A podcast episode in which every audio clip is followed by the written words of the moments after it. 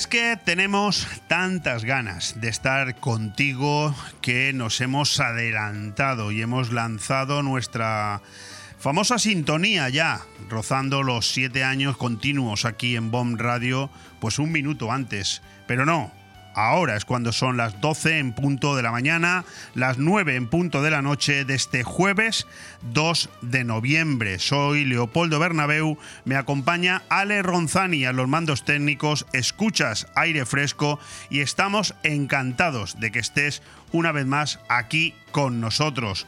Como cada programa, y este no iba a ser menos, la ingente cantidad de noticias, la mayoría preocupantes y algunas incluso positivas, asaltan mi capacidad de seleccionar cuáles son las que debo incluir en esta presentación del programa.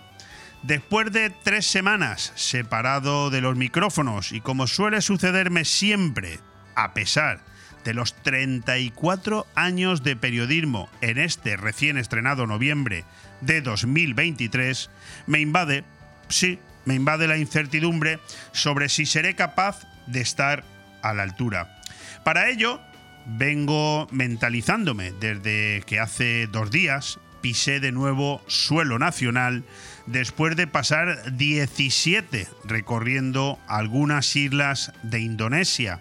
Es más, son tantas las cosas que me han sucedido en aquel país al que me fui embarcado en una expedición a ciegas y no todas han sido como estaban previstas, que ese era uno de los temas con los que me hubiera gustado empezar el programa de hoy. Estoy convencido de que noticiable tendría poco y de actualidad menos todavía. Pero también lo estoy de que habría sido mucho más divertido que cualquiera de todos los temas que tengo encima de la mesa. De momento, mi gozo en un pozo aunque te recuerdo que gran parte de estas aventuras las tienes ya publicadas por capítulos que se han ido publicando, valga la redundancia, tanto en el Facebook de Autocaravana Vivir como en la web de BOM Radio Venidor. Aprovecho la ocasión, aprovecho el momento para dar las gracias a mi compañero Manolo Sazplanelles por haberme sustituido con tanta amabilidad y profesionalidad como por el hecho de haber creado el famoso personaje de Poldito Jones, que también me lo hizo pasar, lo reconozco, como espero que te lo hiciera pasar a ti. Gracias también a Ale Ronzani, a los mandos técnicos y a Arabela Fondevila en la administración de BOM Radio Venidor. Somos un pequeño equipo que hace que todos los días esto funcione a la perfección. Volviendo a lo nuestro, es decir, a la actualidad que debe marcar este inicio de programa, cuatro son los temas que por diferentes motivos sí creo que deben ocupar estos primeros minutos. El orden lo dictaminas tú. Yo los he colocado así. La jura de la Constitución por parte de la Infanta Leonor, la noche de Halloween, que acabamos de celebrar, el Día de Todos los Santos, que se vive en España con mucha tradición y arraigo, que se vivió ayer, y la fantástica amnistía, valga la redundancia, o valga la ironía, perdón, redundancia porque amnistía y Pedro Sánchez la verdad es que me suenan a lo mismo, pero en cualquier caso, la fantástica amnistía que Pedro Sánchez está a punto de conceder a los delincuentes del golpe de Estado en Cataluña. Resulta obvio que son el primero y el cuarto, por orden, los que a mí me apetece tocar. Para el primero, tengo una editorial que me ayudará a entender mucho mejor lo que significa el acontecimiento histórico de saber que la monarquía constitucional tiene en Leonor la garantía de la continuidad. Nunca he tenido claro por qué me siento y por qué me considero monárquico. Esa es una gran verdad. Pero se reafirma a fuego esta convicción después de ver el circo político en el que Sánchez y sus amigos, los republicanos, están queriendo convertir el futuro de nuestra nación. A mí me recuerda mucho esto a los años 31 al 36 del pasado siglo. Guste más o guste menos, es hoy la monarquía la institución del Estado más sólida, más seria y más firme que existe, justo en un momento de nuestra historia en el que todo lo demás se tambalea. Viva, por tanto, la princesa de Asturias. Del segundo de mis favoritos, el de la amnistía, pues vamos a tener muchas más oportunidades para hablar de él o de ella. Se confirma lo que era un secreto a voces. Sánchez va a otorgar, si es que no lo ha hecho ya, con el apoyo del Congreso, o al menos de la mayoría, la amnistía a los mismos que aplicó el 155, porque él también lo votó a favor, hace siete años, y a los que hace ahora justo cuatro años, la famosa fonoteca, la hemeroteca, que tanto daño le hace aunque le entra por un oído y le sale por el otro, hace cuatro años te decía, prometió detener a Puigdemont y ponerlo delante de la justicia española, como para creer en su palabra, algo que le dijo ayer él a la princesa de Leonor. Crea usted en mi palabra. la palabra infame se queda corta para describir el atropello histórico que este descerebrado piensa poner en marcha, no siendo menos sorprendente, para mí incluso más, que la mayoría de los paniaguados que forman hoy el Congreso de los Diputados le vayan a votar a favor. Lo dije, lo digo y lo mantengo. Las principales explicaciones hay que pedírselas a esos casi 8 millones de españoles que le votaron el 23 de julio. Nos podemos lamentar todo lo que queramos, pero hay 8 millones de españoles, o al menos casi 8, que votaron la continuidad de Pedro Sánchez en el poder. Por lo tanto, ¿de qué nos sorprendemos el resto?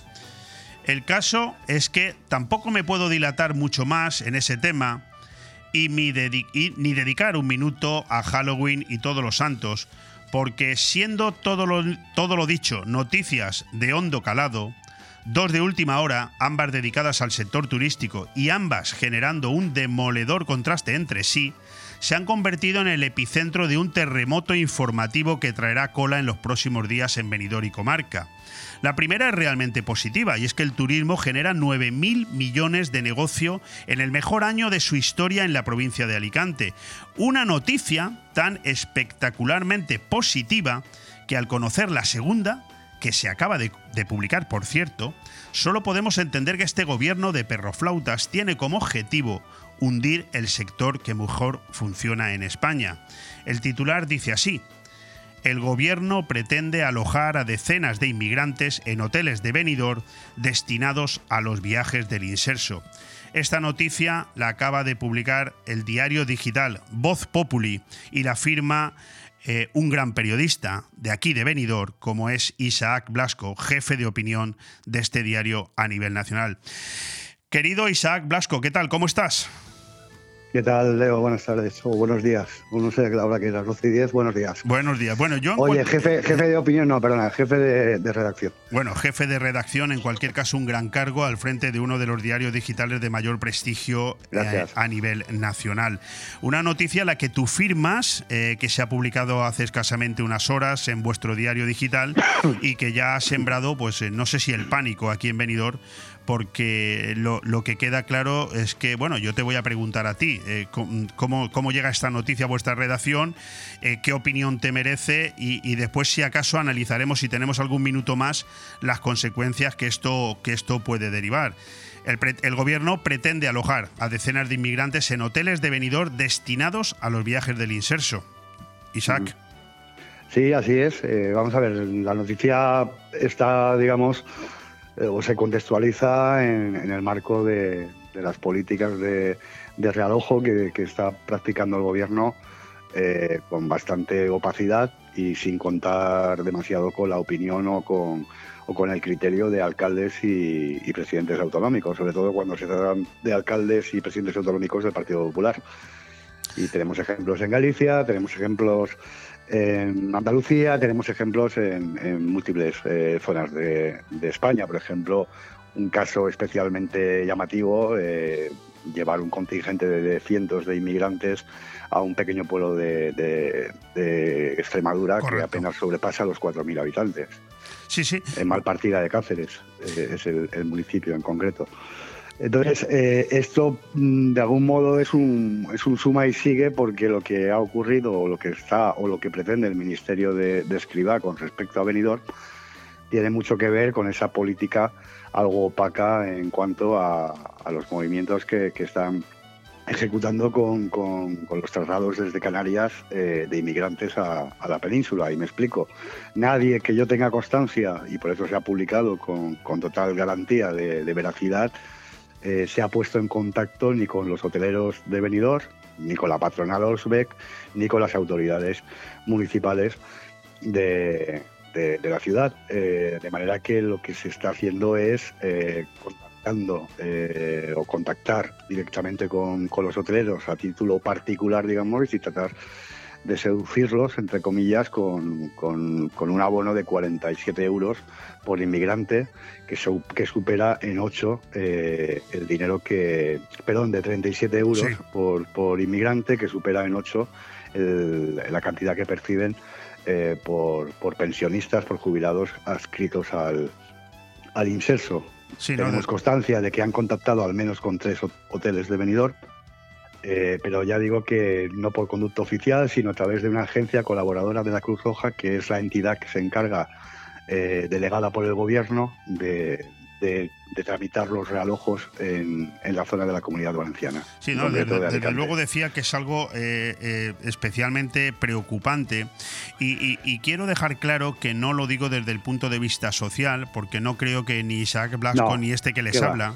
Eh, eh, estemos en contra de que cualquier inmigrante llegado a España en circunstancias penosas no tenga un lugar donde alojarse. Pero personalmente creo que no es la mejor forma esta de actuar eh, la de llevar a inmigrantes a zonas turísticas que, como bien manifiesta la patronal hotelera en tu misma noticia, bueno, lo que se pretende es crear un circo mediático en una zona que registra un 80% de ocupación incluso en temporada baja. Tiene, tiene poco de sensato. Es que no, es que ese es el tema, es que se escapa cualquier lógica y evidentemente eh, no se trata, como, como bien dices, no se trata de, poner el grito en el cielo por el hecho de que personas que lo necesitan sean alojadas eh, en condiciones dignas. Pero es que el Estado cuenta con terrenos militares del Ministerio de Defensa, eh, con albergues, cuenta con una serie de infraestructuras, también en la España vaciada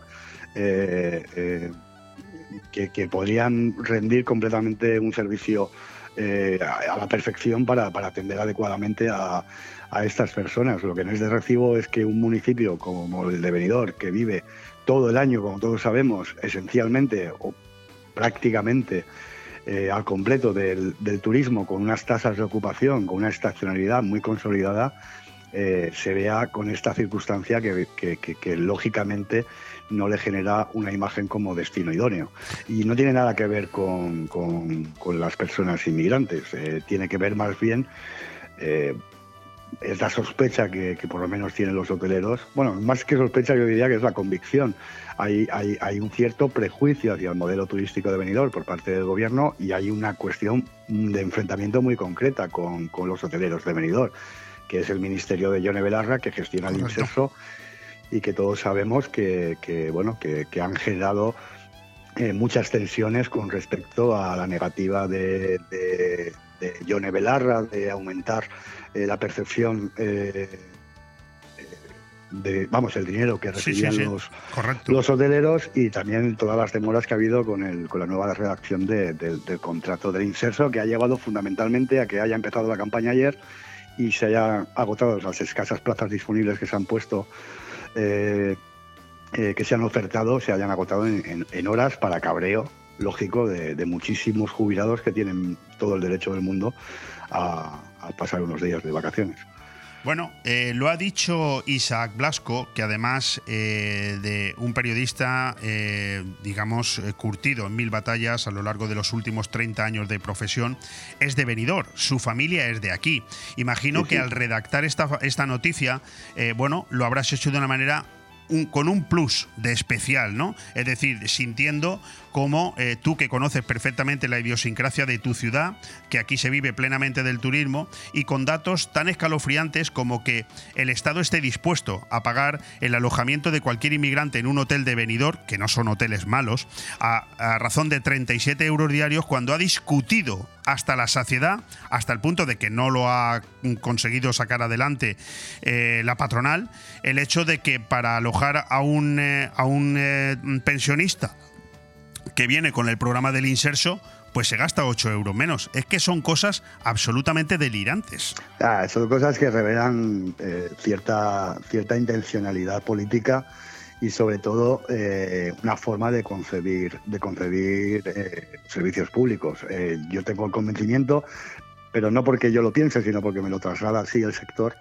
de que Yone Belarra no cree en el programa del incenso. Es decir, es algo que no le, que no le, que no le renta para, para, nada y que además no forma parte ni, ni de su composición mental ideológica ni tampoco de, digamos de, del nicho de votantes eh, preferente para Podemos porque es, es, bastante inverosímil pensar que, que, a Podemos le vota le vota un grueso de, mayores de 65 años. Bueno, es, de, forma que es lo que explicaría eh, esa negativa a, a, bueno pues a transigir y ni siquiera cubrir, digamos, la escalada inflacionaria que los hoteleros están sufriendo con respecto a la acogida del programa del inserso. Sin ningún lugar a dudas, una capacidad ideológica a la que le atribuye Isaac Blasco a la ministra de Asuntos Sociales, Janet Belarra, que algunos creemos que directamente no la tiene, porque el programa del inserso lleva demostrando hace casi 40 años que se puso en marcha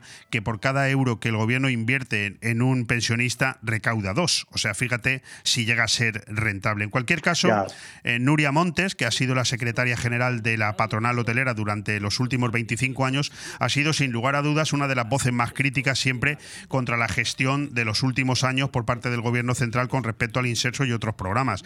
Lógicamente, Nuria Montes ahora es la consellera de turismo del gobierno del Partido Popular de la Comunidad Valenciana. Entiendo, querido Isaac, que todo esto también habrá hecho mella en esa inquina, ¿no?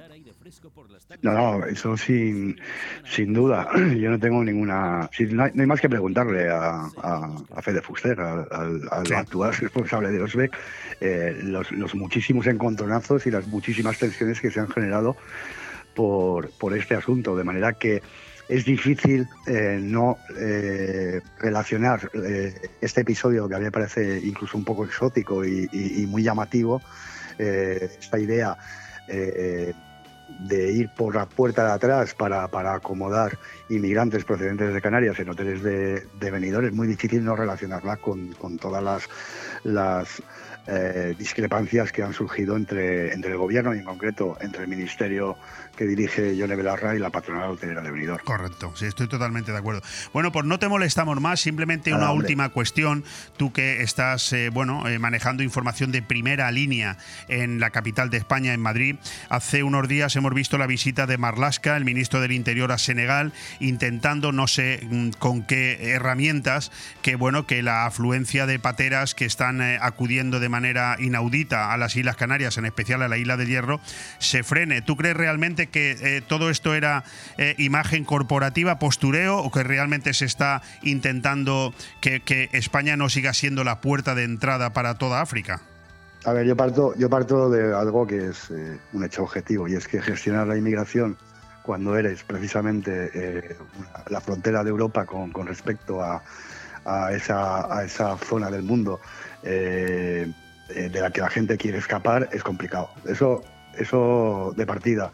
Pero yo sí recuerdo, por ejemplo, eh, eh, los años en los que Alfredo Pérez Rubalcaba fue ministro de Interior, ocurrió un hecho similar, una oleada similar de, cayucos eh, que escalaban en Canarias y, que al final acababan, lógicamente, llegando a Canarias, al territorio también de, la península. que, fue capaz de, mediante una labor en la que implicó a la Guardia Civil, eh, que se desplazó a Senegal y con gestiones evidentemente de tipo económico con el gobierno de Senegal consiguieron eh, aplacar esa, esa, oleada. En este caso yo de las capacidades de, de eh, no dudo porque, porque le precede una gran carrera de magistrado que ha echado por la borda por su por su, por su, por su ambición política, pero me da la sensación de que no solo Marrasca, sino que el conjunto del gobierno está en lo que está, que es en negociar la investidura de Sánchez, en aprobarnos la amnistía e imponerla eh, por, por la vía de urgencia y, y comenzar una nueva legislatura contra el criterio y contra el sentir de la inmensa mayoría de la sociedad española. Así que creo que si Marrasca se lo propone, eh, lo hará pero, pero si no se ve distraído por, por, por otras veleidades, por otras ambiciones y por otros intereses que todos conocemos. Pues ese precisamente será otro de los temas, si Isaac Blasco tiene a bien volvernos a atender la semana que viene unos minutos, en los que se prevé que la investidura de Pedro Sánchez sea una realidad, le volveremos a llamar para que nos cuente su opinión desde Madrid. Isaac Blasco, eh, jefe de redacción de Voz Populi, periodista de Benidorm, un lujo tenerte con nosotros aquí comentando esta importante noticia que además firmas tú hoy en este diario digital. Muchísimas gracias, de verdad. Gracias, Leo. Un abrazo. Un abrazo. Hasta luego.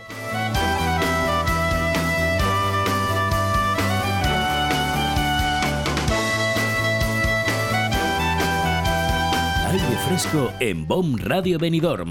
Todos los martes, miércoles y jueves de 12 a 2 de la tarde, Aire Fresco, el magazín de actualidad más completo de la comarca, con entrevistas, noticias, opinión y entretenimiento en un aire fresco más renovado, más personal y más cercano de la mano de Leopoldo Bernabeu. Recuerda, todos los martes, miércoles y jueves, desde las 12 del mediodía hasta las 2. También podrás escuchar Aire Fresco por las tardes en redifusión y los fines de semana un resumen con lo mejor del programa. BOM Radio Benidorm. Seguimos creciendo. Pues eh, vamos ya con el tiempo muy justo porque nuestra siguiente invitada está a la espera, pero no antes, déjame que te diga, no nos da tiempo, bueno, empezamos bien, ¿eh? empezamos bien el mes de noviembre, ya no nos da tiempo a decir ni el tiempo que hace, pero bueno, en cualquier caso, déjame que te diga que hoy serán seis los invitados que tendremos, al primero ya lo has escuchado, Isaac Blasco, jefe de redacción de Voz Populi comentándonos esa importante noticia en la que el gobierno pretende alojar a decenas de inmigrantes en hoteles de venidor destinados a los viajes del inserso y ahora continuamos ya de inmediato con Maribel Torres, eh, presidenta de la Junta Local de la Asociación contra el Cáncer en Alfa del Pi y una gran amiga de esta casa. Luego continuaremos con Santiago Alcarranza, nuestro colaborador en el apartado de relatos de ayer y hoy para hablarnos de la situación en este mismo momento, día y hora, de lo que está aconteciendo en los conflictos bélicos más importantes que se están desarrollando ahora mismo en el contexto internacional. Hablamos de Oriente Medio y de Ucrania.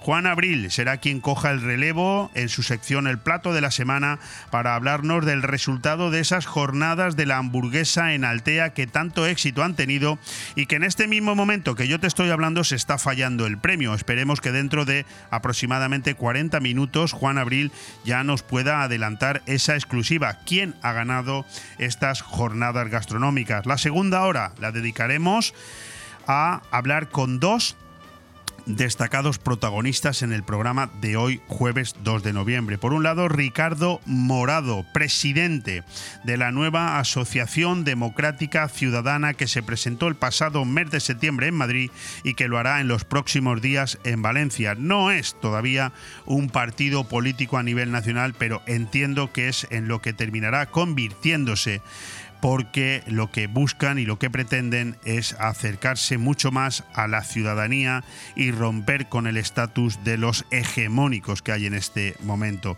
Terminaremos el programa con uno de mis grandes amigos, con uno de mis grandes ídolos de la infancia, un director de cine espectacular como es Luis Colombo, que inaugura pasado mañana su ciclo de cine Luis Colombo en la Casa de Cultura de Aigües de Busot.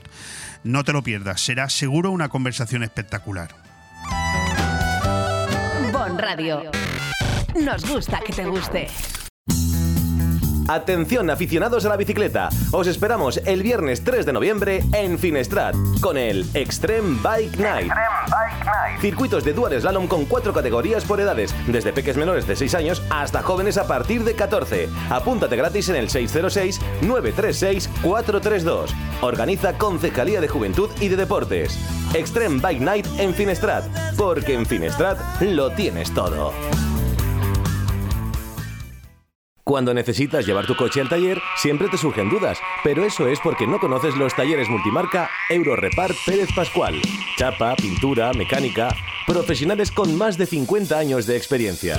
Somos referente en Benidorm y la Marina Baixa. Además, si reparas tu vehículo con nosotros, podrás disfrutar de un vehículo de cortesía sin coste. Pérez Pascual Eurorepar, tu taller de confianza. Visítanos en Avenida Alfonso Puchades número 25, Benidorm. En Hidracua trabajamos cada día para ofrecerte una atención personalizada. Realiza tus gestiones sin desplazamientos ni esperas. Es tan fácil y rápido como entrar en el área de clientes de nuestra web www.hidracua.es. Tan solo necesitas tener a mano tu factura del agua y un par de minutos para registrarte. Desde ese momento tendrás tu contrato de agua disponible en tu móvil u ordenador. Conoce tu consumo de agua, accede a tus facturas o solicita la factura digital para recibirla de forma inmediata en tu móvil. Hidracua, tu agua de cada día. Aire Fresco, programa patrocinado por Hotel Meliá Benidorm, Fomento de Construcciones y Contratas, Exterior Plus y Actúa, Servicios y Medio Ambiente. El cáncer supone la segunda causa de muerte por enfermedad en Europa con una proyección de 8 millones de fallecimientos en el mundo por esta causa en 2030. Se calcula además que ese año habrá un nuevo caso de cáncer cada 1,8 minutos y una muerte cada 3,8 minutos en España. Frente al aumento de la incidencia de la enfermedad, la mortalidad se ha reducido en un 18% globalmente desde 1990, gracias a los avances en investigación y el acceso a tratamientos, además de cambios de hábitos y factores ambientales. En muchas ocasiones, resultado de políticas públicas de prevención. Se demuestra la calidad y competitividad del ecosistema español de investigación, con recursos relativamente limitados contribuye de forma notable en calidad y cantidad a los avances globales en cáncer. Las instituciones españolas han generado más de 25.000 publicaciones científicas sobre el cáncer entre 2007 y 2016, contribuyendo al 3,25% de la producción mundial y situando a España dentro del top 10 de países que más han publicado en este ámbito. Las instituciones españolas están conectadas internacionalmente y participan con éxito en los programas de investigación y desarrollo tecnológico de la Unión Europea con 453 proyectos europeos de investigación en cáncer. España es el tercer país por número de proyectos en cáncer por millón de habitantes. El sistema sanitario español contribuye activamente a la investigación clínica con más de 2.000 ensayos sobre cáncer iniciados en los últimos años, de los cuales el 80% son en colaboración internacional. Y así podríamos estar muchos minutos más hablando sobre los avances que en esta eh, lamentable enfermedad se han producido a lo largo de los últimos años. Pero para hablar de ello, mucho mejor que yo, por supuesto, nuestra amiga, nuestra eh, compañera Maribel Torres, presidenta de la Junta Local de Alfa del Pi de la Asociación contra el Cáncer. Maribel, ¿qué tal? ¿Cómo estás? Buenos días, Leopoldo. Gracias. Hemos sabido que eh, de nuevo, desde la asociación que presides a nivel local en Alfa del Pi, os movéis de nuevo eh, puesta en marcha de una obra de teatro este próximo fin de semana cuyos beneficios, cuya recaudación de fondos son única y exclusivamente para la asociación, ¿verdad?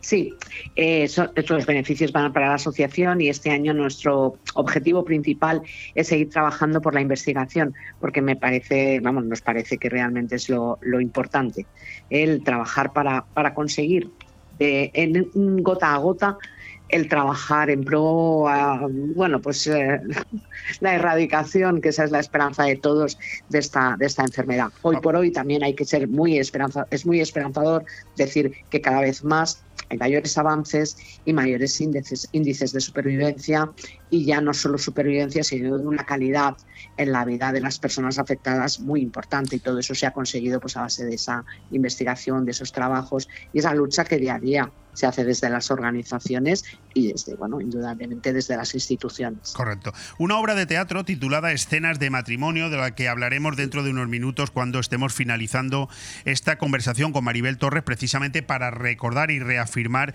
que hay que estar todos este sábado 4 de noviembre a las 8 de la tarde en la Casa de Cultura con un precio tan ridículo como el de 10 euros, insisto, a colaboración, a beneficio de la Asociación Española contra el Cáncer en Alfa del Pi. Pero hablemos un poquito, Maribel, de la Junta Local vuestra. ¿Desde cuándo estáis operativos? Bueno, nosotros llevamos ya muchísimos años porque date cuenta que, la, anterior presidenta, que, fue Pamela Dawson, fallecida recientemente, eh, llevaba muchísimos años trabajando, llevábamos en la Junta Local eh, primero, digamos, como central de la Asociación Española y ahora pues eh, dentro de lo que es la agrupación de Alicante contra el Cáncer. Y, realmente son muchísimos años, décadas de trabajo y era una mujer incombustible, trabajadora y, y ha peleado, ha peleado muchísimo para, para conseguir situar ¿eh? en el faz del PI, poner ese punto y ese objetivo para, para seguir avanzando y conseguir muchísimo apoyo, desde luego.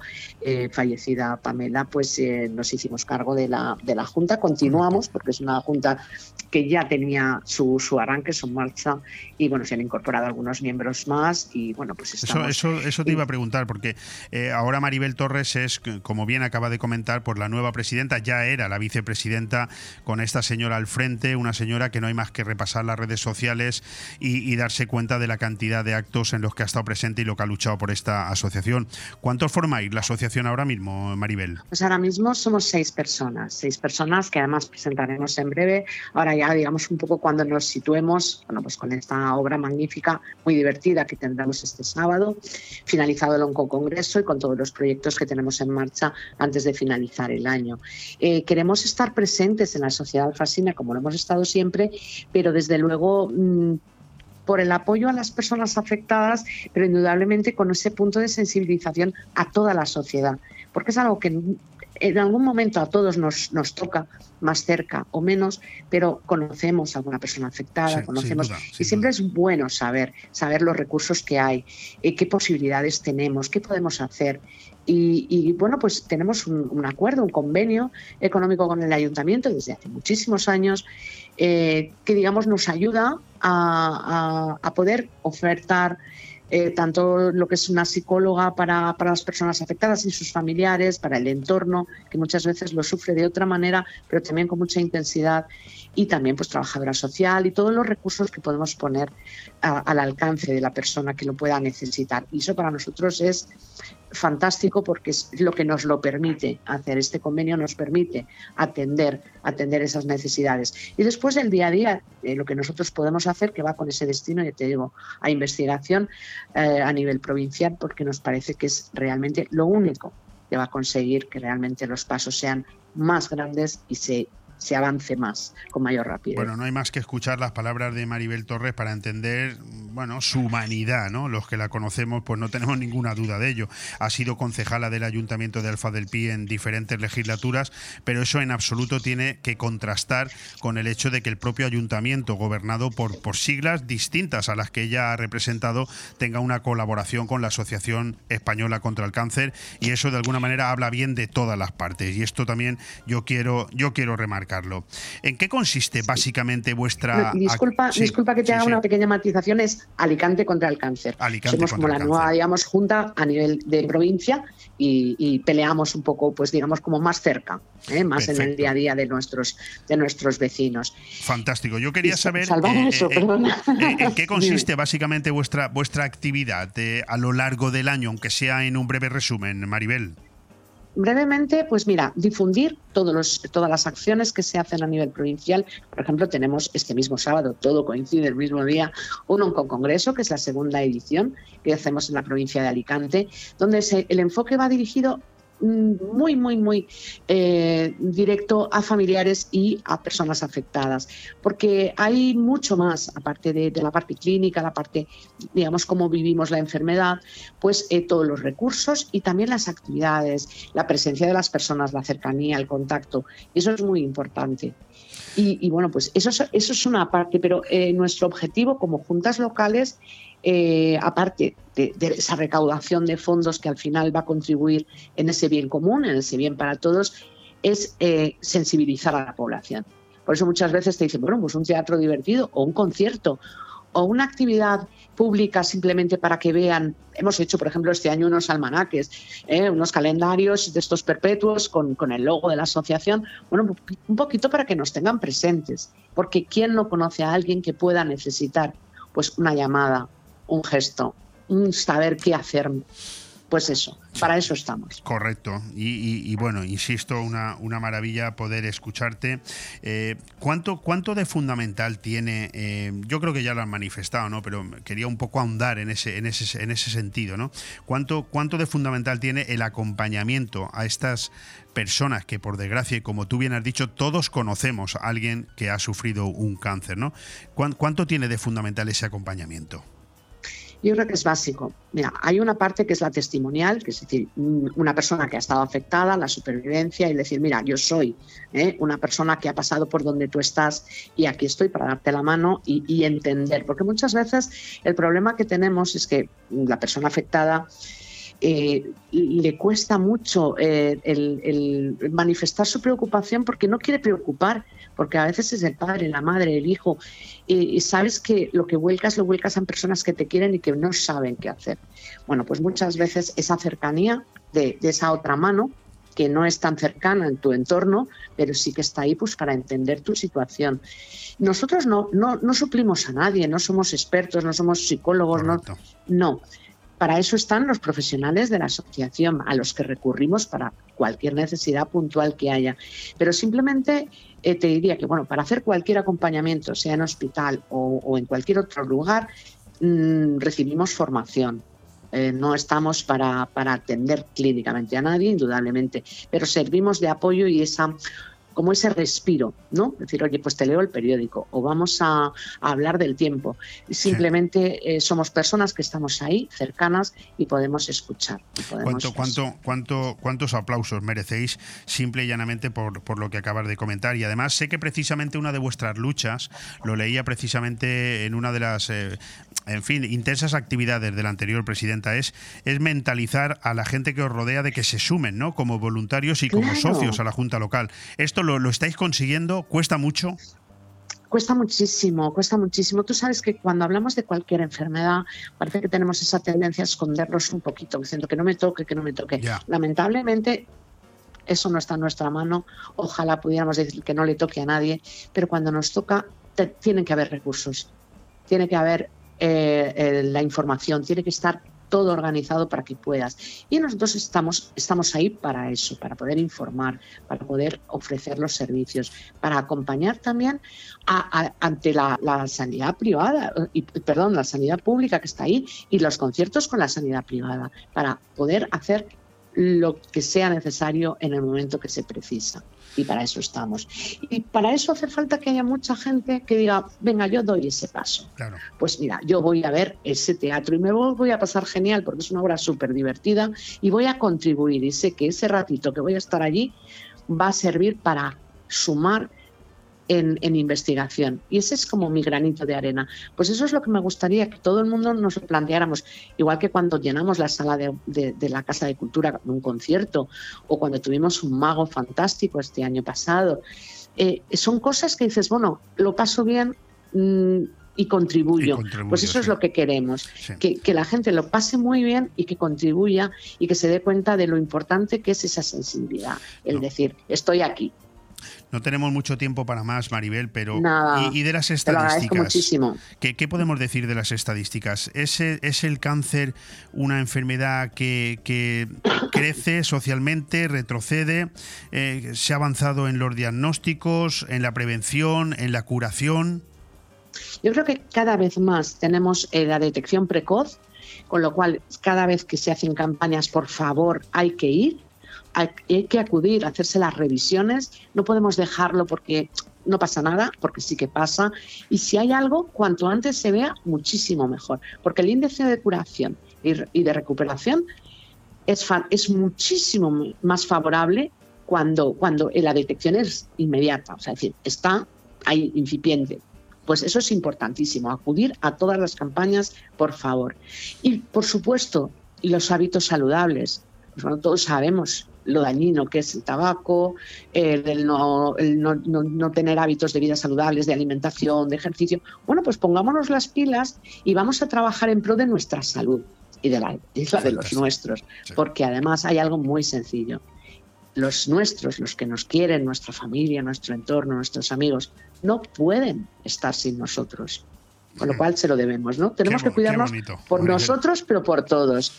Y, y, es así, Así que nada, hay que cuidarse. Pues pronto volveremos a hablar porque el 4 de febrero es el Día Mundial contra el Cáncer y yo estoy convencido de que vosotros ahí en Alfa del Pipo ya estaréis pensando en actividades para conmemorarlo, actividades de las que por supuesto nos haremos fiel reflejo aquí en BOM Radio Benidor. Maribel Torres, presidenta de la Junta Local de la Asociación contra el Cáncer de Alicante en Alfa del Pi, no quiero cerrar esta conversación sin recordarlos a todos. Este sábado, 4 de noviembre en Alfa del Pi, en la Casa de Cultura, a las 8 de la tarde. Una espectacular obra de teatro, escenas de matrimonio. Colaboración, 10 euritos. ¿Para quién? Para la Asociación contra el Cáncer de Alicante. Maribel, muchísimas gracias y muchísima suerte. A vosotros por difundirlo. Muchísimas gracias. Un abrazo. Un abrazo. Bon Radio. Nos gusta que te guste. La tradición es un arte y en Mesón el Segoviano somos artesanos. Artesanos de la buena cocina. Prueba nuestro cochinillo segoviano, el cordero al horno, el chuletón de buey, bacalao a la vizcaína y muchos más platos que harán que repitas. Además, estamos preparados para cualquier reunión, evento o grupo. Descubre nuestros menús especiales. También tenemos un fantástico menú diario para que comas como en casa. Mesón el Segoviano. Artesanía en la cocina. En calle Ibiza 10, Benidorm. Bodegas Antonio Alcaraz. Vinos de autor reconocidos y premiados por las guías más prestigiosas a nivel nacional e internacional como Peñín y Guía Intervinos, quien otorga 93 puntos a Madre Única, 92 a Abuelo Pedro y 91 a Fons Dalgar. Bodegas Antonio Alcaraz, la excelencia de los vinos, con presencia en 33 países del mundo. ¿Te mueve la pasión por el baile? ¿Sabes que hay algo dentro de ti que hace mover tus pies con la música? En Estudio de Danza Paquimora podemos ayudarte. Baile clásico, flamenco, sevillanas, pilates, contemporáneo, mantenimiento, baile en línea y baile español. Elige tu manera de expresarte en Estudio de Danza Paquimora. Llame y reserva ya tu plaza al 658-383561. Estamos en calle Santa Cristina, número 2 de Benidorm. Estudio de Danza Paquimora. 3, 2, 1, empezamos. Chocolates Marcos Tonda y la Comisión de Fiestas Patronales de Benidorm les invita a la gran fiesta del chocolate. Podrán disfrutar de una deliciosa chocolatada con bollería y de la gran variedad de productos Marcos Tonda junto con cavas y mistelas de bodegas Bocopa, nuestros turrones con licores Federica y Celestino de Liquorful y muchas más sorpresas. Os esperamos el 3 de noviembre a las 7 de la tarde en la Alameda de Don Pedro Zaragoza número 28 frente a Blue Espacio Gourmet. Vive con nosotros el inicio de las fiestas mayores patronales de Benidorm. Participan Chocolates Marcos Tonda, Heredad de Soler, Bodegas Bocopa y Fincal y. ¿Quieres vivir en medio del paraíso y tener las vistas más impresionantes de la bahía de Benidorm? Háblalo ya con tu pareja y haceros el regalo de vuestras vidas. Un exclusivo chalet de lujo en lo más alto de Sierra Helada. Parcela de 1000 metros cuadrados con casa de 900 metros en tres plantas, cuatro dormitorios suite, piscina, amplio garaje, barbacoa y mucho espacio para habilitar un gran apartamento. ¿Te apetece verlo? Llámame al 607-084-417 y hablamos del precio, sin intermediarios. Llega el otoño a Calatabú. Disfruta de la nueva temporada en el mejor beach club restaurante de la zona. Saborea nuestra deliciosa carta con nuestras espectaculares hamburguesas, zona Tex-Mex y especiales asiáticos. Con música en directo, DJs y shows para vivir una experiencia única. Te montamos cualquier tipo de evento para grupos, cumpleaños, bodas, reuniones de empresa y mucho más. Calatabú Restaurante Beach Club en Cala de Villejoyosa frente al mar. Reservas al 632 79 42 64 y síguenos en Facebook e Instagram esperamos. Aire Fresco, programa patrocinado por Hotel Meliá Benidorm, Fomento de Construcciones y Contratas, Exterior Plus y Actúa, Servicios y Medio Ambiente.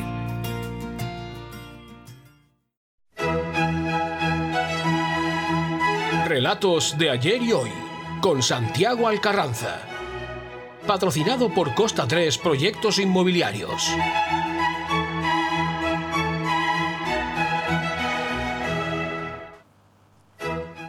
Israel aseguró ayer miércoles haber atacado decenas de objetivos de Hamas, más de 11.000 desde que comenzó la guerra, mientras prosigue con su ofensiva aérea y terrestre en la franja de Gaza, el mismo día que se abrió por primera vez el cruce de Rafah, fronterizo con Egipto, para la salida de heridos y extranjeros.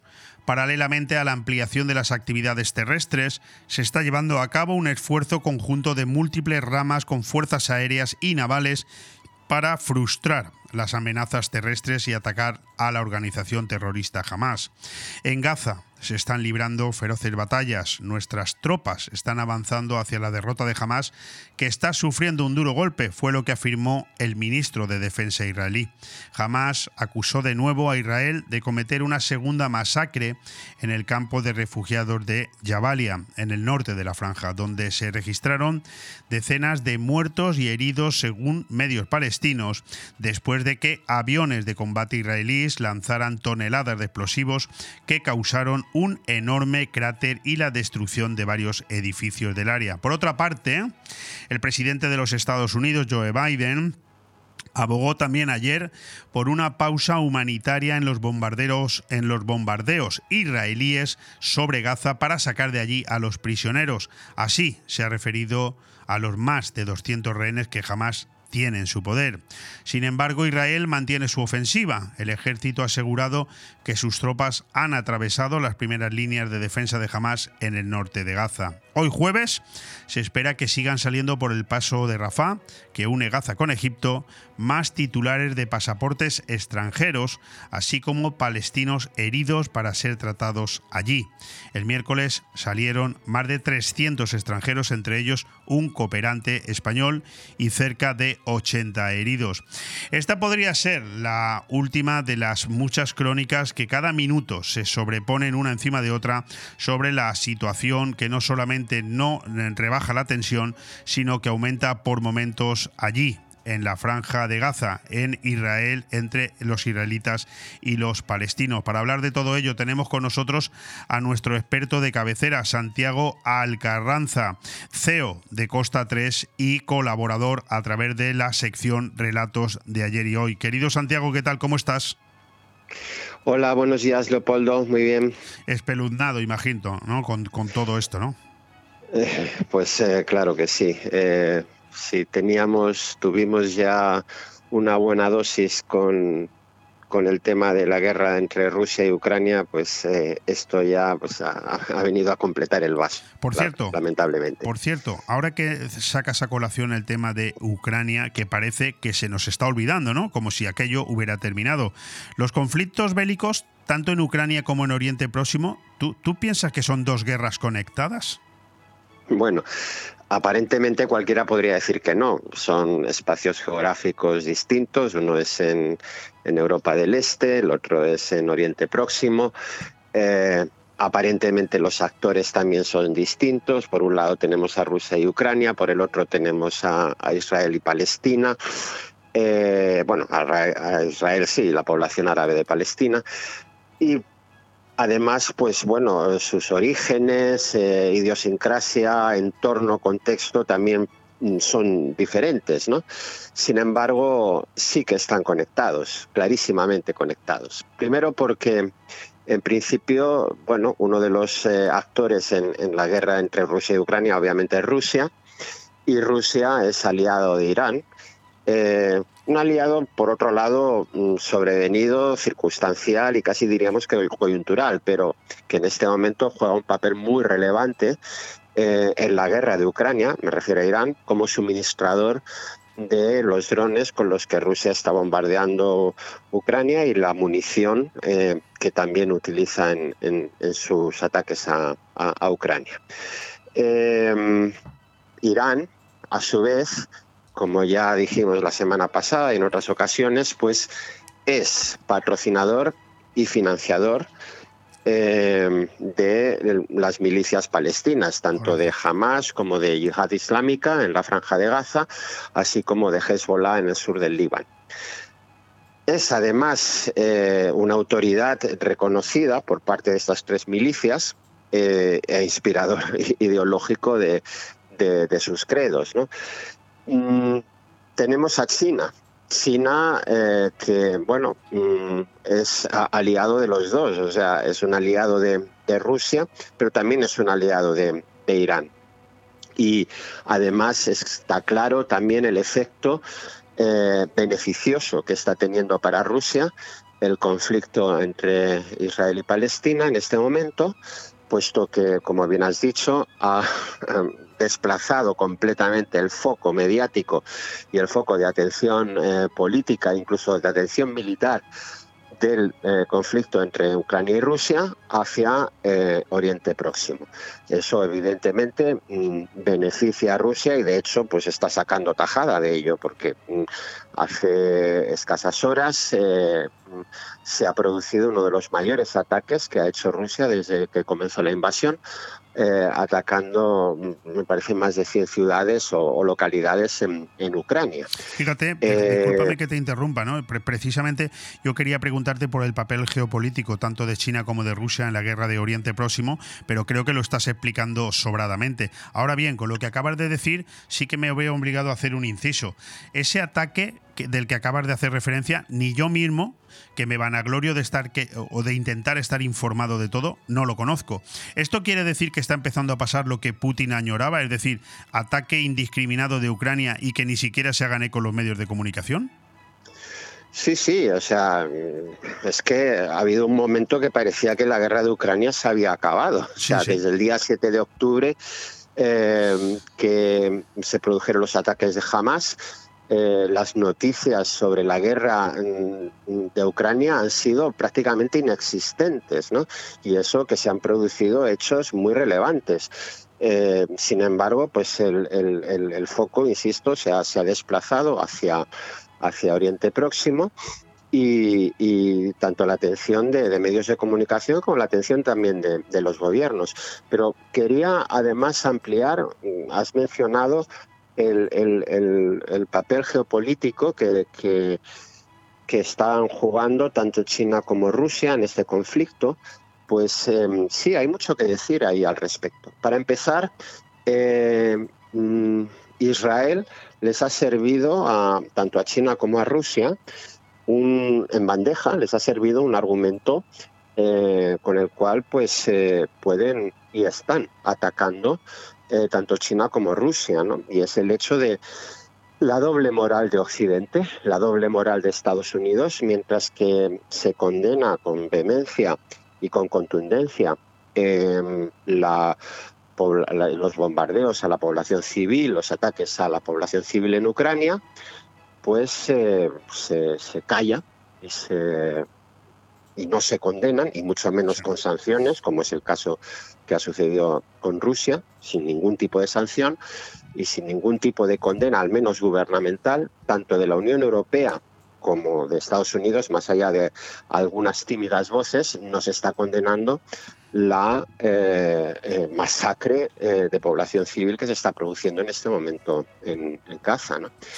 Y, ese es un, un, un argumento y un ariete eh, que está utilizando tanto Rusia como China acusando y, sin ninguna respuesta, porque no la hay, porque en el fondo es verdad, esa doble moral de, Occidente a la hora de, condenar y sobre todo de sancionar. Eh, al mismo tiempo, esto eh, es una puerta abierta para eh, tanto Rusia como China para incrementar su presencia y su influencia en lo que se ha venido denominando últimamente el sur global. ¿Qué es el sur global? Pues el sur global es eh, el, grupo de los desfavorecidos, los que no son occidentales, digamos. Eh, ahí tenemos pues la mayor parte del continente africano, ahí tenemos algunos países latinoamericanos también y eh, bueno, em, son espacios eh, muy importantes, eh, tanto desde el punto de vista económico como desde el punto por, por los recursos que, que, muchos de estos países albergan, recursos estratégicos a veces, estamos hablando por supuesto de materias primas, estamos hablando de minerales, de minerales raros, etcétera. Y bueno, pues están ganando esa batalla. Y, esta guerra, eh, y sobre todo mm, dentro de lo que es el mundo musulmán, pues les está haciendo ganar eh, muchísimos puntos eh, tanto a Rusia como, como, a China. Por lo tanto, hay un, un, un tema geopolítico global de lo, del, dentro del cual este conflicto pues juega un importante papel. Sí, no, desde luego hay una realidad, ¿no? Y es un poco haciéndome eco de, tus palabras que hay que no solamente fijarse en lo que nos dicen los medios de comunicación, tanto prensa como radio y televisión, sino sobre todo tener muy presente qué estamos escuchando y qué estamos leyendo y hasta qué punto es verdad lo que nos están diciendo, porque claro, depende del medio de comunicación del que te haga referencia, parece una cosa o parece la contraria. Por ejemplo, Joe Biden pues pelea, ¿no? por no separar la ayuda militar de Israel y Ucrania, mientras por otro lado vemos cómo hay medios de comunicación que están enfrentando eh, claramente a Joe Biden con el propio presidente israelí Netanyahu, advirtiendo de que se odian de una manera fraternal. En fin, uno no sabe ya eh, a lo que atenerse. Y yo quería preguntarte si con la unión de todos estos conceptos que tú has esgrimido y que ahora yo he planteado en, en diferentes formas de entender lo que nos venden los medios de comunicación, ¿existe riesgo de extensión de estos conflictos? Más allá de sus fronteras? Bueno, eh, sí, eh, sí, lo que pasa es que yo creo que sería una extensión no tanto a nivel global, ojo, partiendo de este conflicto. Otra cosa es que este conflicto se añada a otros conflictos, que luego podemos hablar de ello, de diferentes puntos de fricción que hay en este momento en el planeta. Pero respecto a esto, pues hombre, claro, claro que cabe eh, una eh, cierta extensión del conflicto, sobre todo pues clarísimamente al Líbano, por ejemplo, donde básicamente actúa Hezbollah y donde eh, desde el sur del Líbano se está atacando a Israel y lógicamente es muy de esperar una respuesta de Israel invadiendo otra vez el sur del Líbano como ya hizo eh, anteriormente, ¿no? En alguna ocasión. Eh, el conflicto mm, puede extenderse, por supuesto, incluso podría terminar arrastrando a Irán, eso ya sería un salto cualitativo muy importante. Eh, Yemen, Yemen eh, parece ser que se han lanzado algunos misiles desde Yemen, hay que recordar que en Yemen también existe una guerra civil entre una facción pro Arabia Saudí o patrocinada por Arabia Saudí y otros eh, por Irán, ¿no?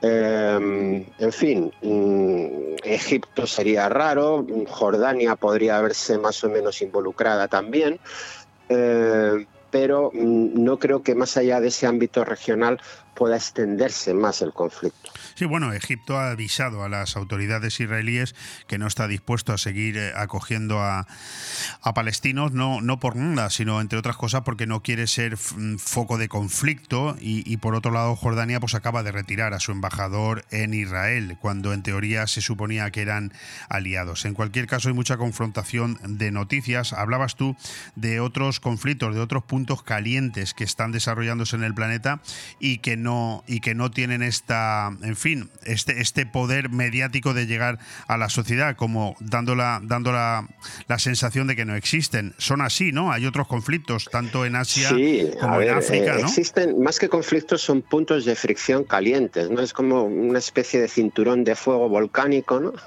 Pues, eh, ¿a cuáles me refiero? Pues mira, en Asia, por ejemplo, China y Taiwán. Ese sí que es un conflicto, un punto de fricción gravísimo donde sí que podría haberse eh, arrastrada toda la comunidad mundial prácticamente. ¿no? Otro punto de fricción en Asia es, por supuesto, la frontera entre las dos Coreas. Eh, otro punto también caliente donde eh, es otro tema sistémico, digamos, que podría también arrastrar a, muchas naciones, entre ellas China, por ejemplo, y Estados Unidos. ¿no?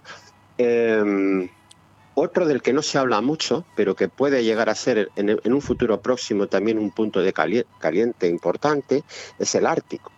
¿Por qué el Ártico? Bueno, con el calentamiento global, el hielo del Ártico se está deshaciendo y eso está abriendo la posibilidad a la explotación de los ingentes recursos eh, naturales eh, que, que, tiene esa zona. ¿no? Ahí Rusia eh, está muy agresiva ya desde hace tiempo tratando de consolidar posiciones. Y tengamos en cuenta de que en ese Ártico, ¿vale? Pues está Rusia, está Estados Unidos, está Canadá, está Noruega, Finlandia, etc. Y ahí podría producirse también un punto de fricción por, por la disputa de, esos eh, ingentes recursos eh, naturales. Además, eh, desde un punto de vista depredador, que por supuesto Rusia va a adoptar frente a un, a un eh, espíritu un poco más proteccionista de los países que escandinavos, ¿no? pero siempre azuzado por, por, por, por la, el deseo de, de, riqueza que, que, esa zona alberga. ¿no? En fin, hay, hay, por supuesto África, todo el Sahel es también otro punto de, de fricción. ¿no? Es decir, estamos en un mundo eh, ciertamente peligroso. del que no podemos escaparnos, pero si pudiéramos, algunos saldríamos corriendo. No tenemos tiempo para más. Santiago Alcarranza, CEO de Costa 3, gestión integral de proyectos inmobiliarios para todas las necesidades con su central en la calle Urania 1, en el chalet número 7 de Alfa del Pi y con el teléfono de contacto 616-662-464, al cual yo le quiero dar las gracias una vez más por entrar cada poco tiempo para ponernos al día de eh, la hora y el minuto de las situaciones bélicas más agresivas que se están desarrollando en este momento en el contexto internacional y aunque gracias a Dios nos pillan lejos, que nadie olvide que estas guerras terminan afectando a todo el mundo. Santiago, muchísimas gracias, de verdad. A vosotros un placer y un saludo a los oyentes. Bon Radio. Nos gusta que te guste. Abonade quiere decir cultiva bien.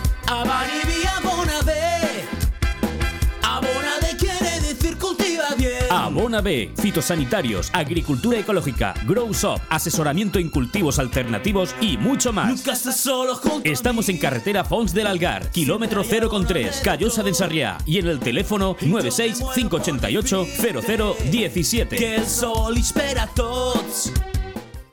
Si no tienes sitio para guardar pertenencias de gran tamaño, como bicicletas, motos, muebles y cualquier tipo de enseres, Movipark Marina Baixa te ofrece la solución. Áreas de diferentes medidas y precios que podrás alquilar según sean tus necesidades. Espacios cerrados de forma individual, con videovigilancia y la máxima seguridad en las instalaciones. Acceso 24 horas con código personalizado. Movipark Marina Baixa.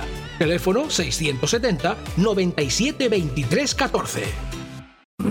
Ceremonia de salida del rally La Lucía. Este jueves a las 8 de la tarde en el auditorio del Snitch se realizará la ceremonia de salida del rally de La Lucía con entrada libre y gratuita. Ven y disfruta de ver en directo a todos los participantes del rally de La Lucía con sus espectaculares coches. Los mejores pilotos se juegan este fin de semana el supercampeonato de rally en La Lucía. Este jueves 2 de noviembre a las 8 de la tarde, ceremonia de salida del rally de La Lucía en el auditorio del Snitch. La Lucía, ciudad del deporte. ¿Te gusta llegar a tiempo a tu destino? ¿Volver a casa tan cómodo y seguro como si fueras tú mismo el que conduces? Radio Taxi Benidorm. El mejor servicio a tu entera disposición. Descárgate nuestra aplicación Pide Taxi para el móvil y solicita un taxi de la manera más fácil. Visita nuestra web radiotaxibenidorm.com. Radio Taxi Benidorm 96 586 2626. Nirvana Asesores es una asesoría especializada en subvenciones que harán crecer tu negocio. En Nirvana Asesores no solo te ayudamos a realizar tus obligaciones fiscales, también te ayudamos a crear, a formarte e informarte de todos los cambios legislativos. Infórmate en el 629-556-020, en calle Limones 8, en el Centro de Negocios Benidorm, o en nirvanaasesores.es. Nirvana Asesores felicita a Benidorm en sus fiestas mayores patronales.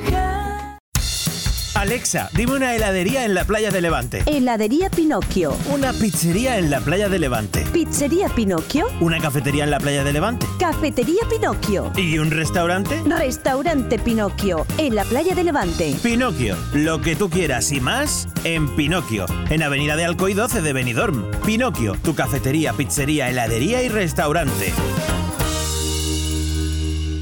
Aire Fresco. Programa patrocinado por Hotel Meliá Benidorm, Fomento de Construcciones y Contratas, Exterior Plus y Actúa, Servicios y Medio Ambiente.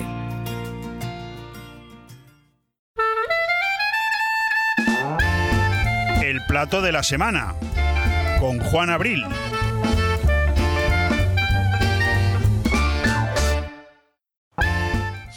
Después de la presentación oficial de las nuevas jornadas gastronómicas en Altea, que se han venido celebrando del 20 al 29 de octubre y que en esta ocasión han estado dedicadas a la hamburguesa, hoy podemos decir que no solo han sido un éxito de convocatoria, sino que el jurado ya ha determinado quién es el ganador de esta atractiva y novedosa iniciativa, la Altea Burger Gourmet, organizada por la Asociación de Hosteleros y Empresarios de Altea, ha contado con el soporte de la Concejalía de Comercio y en la misma han participado 23 locales de restauración de este municipio. Fue el propio concejal del área, José María Borja, quien agradeció a la organización, participantes y colaboradores su implicación, resaltando la colaboración público-privada con los patrocinadores, que es el camino que entiende deben seguir desde la Concejalía para poder dar mayor cantidad de eventos gastronómicos y que cada vez sean de mayor calidad en la villa de Altea. Bueno, para hablarnos de todo esto, nosotros tenemos a nuestro experto en gastronomía que además en esta ocasión pues eh, lo reúne todo, se junta todo, no solamente Juan Abril es el gerente del restaurante Juan Abril y el conductor de esta sección El plato de la semana, sino que también es el presidente de la Asociación y hosteleros y de hosteleros y empresarios de Altea. Querido Juan, ¿qué tal? ¿Cómo estás? Hola Leo, buenos días. Muy bien, aquí estamos terminando parte del evento, lo poco que queda ya del evento. Lo poco que queda, bueno, hay muchas cosas que comentar. Juan, ¿cuál es el primer balance que haces del, del evento? Bueno, el primer balance que, que, hago y que hacemos del evento es eh, muy, muy positivo. En la historia de los eventos de Altea nunca había habido tanta participación y eh, tanta colaboración por parte de todos. Ahora, esta mañana mismo se ha estado haciendo, eh, bueno, hemos tenido el jurado, de hecho el jurado está deliberando en estos momentos y, y, bueno, era la verdad que muy, muy gratificante el ver aquí en el aula de cocina del ayuntamiento todos los cocineros, los ocho cocineros, más sus ayudantes, haciendo cada uno lo que sabe, que es un, un buen plato y un plato muy, muy, muy, muy jugoso, muy, muy, muy apetecible. Eh, con los años que hace que conozco a Juan Abril y con el entusiasmo que sé que le pone a todo lo que cae en sus manos, tanto si es a nivel privado como si es a nivel general, para hacer el bien a los demás, estoy muy, muy convencido de que Juan tiene que sentir en este momento una satisfacción personal muy honda. El año pasado, por estas fechas, se ponía en marcha esa nueva asociación de hosteleros y empresarios de Altea, con él al frente. Eh, el resto de eh, hosteleros de la Villa Blanca no tuvieron ninguna duda en que Juan debía ser su presidente. Y yo soy un convencido, no se lo he preguntado, pero soy un convencido de que este año, mmm, a la vista de los resultados y de cómo van saliendo las cosas, su satisfacción tiene que ser plena. Ahora, ahora se lo vamos a preguntar, pero antes déjame que, te diga, Juan, ¿han salido eh, eh, y resultado estas jornadas como se habían previsto sobre el papel o incluso mejor? No, eh, creo que, las se han superado, mm, pero que muy mucho, porque mira, llegado, han llegado muchos de los participantes a pedirnos que, que ampliáramos la, el evento, que querían pues como mínimo una semana o dos más de evento, porque ha sido tal el éxito, han trabajado tantísimo que, bueno, que no querían dejar de hacerlo, ¿no? Querían seguir trabajando. Y sí. lo que pasa es que, bueno, no ha podido ser, ¿no? Tenían unas fechas marcadas y había que cumplir. Eh, pero ya para el próximo año ya nos lo están diciendo, que nueve días es muy poco. Jornadas, eh, eh, Juan, el próximo cartel es Jornadas Gastronómicas de la Hamburguesa en Altea del 1 de enero al 31 de diciembre. Eh, ah, bueno, no sabemos todavía. posiblemente, posiblemente habrá que hacer eso porque ya te digo, la gente que está enloquecida, ¿no? De, de lo bien que ha salido y de la afluencia de clientes que han tenido cada uno de ellos, cada uno en su especialidad.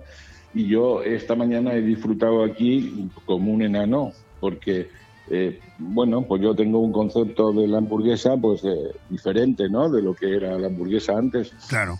Pero hoy me he dado cuenta que la hamburguesa es otra historia. Es otra historia. La hamburguesa, sí, sí, sí, sí, completamente. Estoy, estoy de acuerdo. Una, una- una hamburguesa es hacer una obra de arte. ¿eh? Sí, sí, sí. Es- Oye, es- Juan, es eh, algo- con el resultado de estas jornadas gastronómicas, podríamos decir, aunque ahora si tenemos algún minuto lo tocaremos un poco más, que cuando, cuando eh, la, la parte mm, privada va de la mano de la parte pública y viceversa, las cosas salen mejor, ¿verdad? Yo pienso que sí. Yo pienso que sí. En este caso, eh, bueno, ha sido la, parte privada lo que ha prevalecido, porque nosotros no hemos, mm, hemos tenido la colaboración eh, del ayuntamiento. Por ejemplo, ahora estamos en las aulas de cocina del ayuntamiento, ¿no? No ha podido aportar nada económicamente, pero bueno, eh, ha sido la parte privada toda la que ha llevado el peso de- del evento y ha salido espectacular. Para esas personas que han soportado el, el coste y para los que y para los que hemos estado organizando. Eh, ¿Tenemos ya ganador? ¿Para cuándo lo tendremos, Juan? Esto lo tendremos el próximo día 8 por la mañana, ya se os avisará eh, a qué hora se va a hacer la entrega de premios y dónde se va a hacer la entrega de premios, porque esperamos que, bueno, dado el- la importancia que tiene eh, esto, que, que es increíble, eh, podáis acudir los medios de comunicación para, para difundirlo. Eh, eh, Juan, es eh, el, el- el resultado de este evento es, podríamos decir que es el impulso definitivo para hacer de Altea un lugar de eventos gastronómicos. Yo pienso que sí. Yo pienso que, bueno, todo suma, ¿no? Pero esto ha dado un empujón grande. Y mira, yo he estado hablando con todos los cocineros que han habido aquí y, y también les he propuesto de que, bueno, ya que tenemos una marca gastronómica, pues eh, tratar de, apoyarnos en ella, ¿no? Y, y están todos muy, muy, muy contentos y algunos de ellos sorprendidos porque no sabían que teníamos marca gastronómica y todos muy dispuestos a colaborar y a seguir haciendo eventos y a seguir haciendo esto cada día más grande. Así que mm, sí, un éxito y, un camino que empezamos a caminar y que auguro que sea largo. ¿Quién te lo iba a decir a ti, querido Juan Abril, a tu edad, que no es que seas muy mayor, pero bueno, ya tienes un recorrido importante, eh, profesional, eh, laboral, en todos los sentidos, que hace un año asumías la responsabilidad de, bueno, de aceptar eso que tus compañeros proponían, que fueras el presidente de la nueva Asociación de Hosteleros y Empresarios de Altea. Podemos decir, Juan, que justamente un año después, que se cumple ahora en noviembre, la, la vida de la asociación es ya una, una realidad consolidada. Eh, sí, sí. La asociación está consolidada y, bueno, y es una realidad. De hecho, bueno, pues ya para el próximo año ya tenemos eh, concertados eh, siete eventos diferentes, ¿no? Queremos hacer trabajar a todos los negocios de Altea. Entonces son eventos diferentes. Y bueno, pues tenemos también en mente eh, Altea Alicante Gastronómica, tenemos en mente Fitur, que ya estamos empezando a preparar. Bueno, pues eh, se está trabajando con otras dimensiones distintas, muy diferentes a lo que se había hecho hasta ahora en Altea. Así que, y la gente, pues cada día está, está más por la labor. Bueno, Así sí. que, me- sí, sí.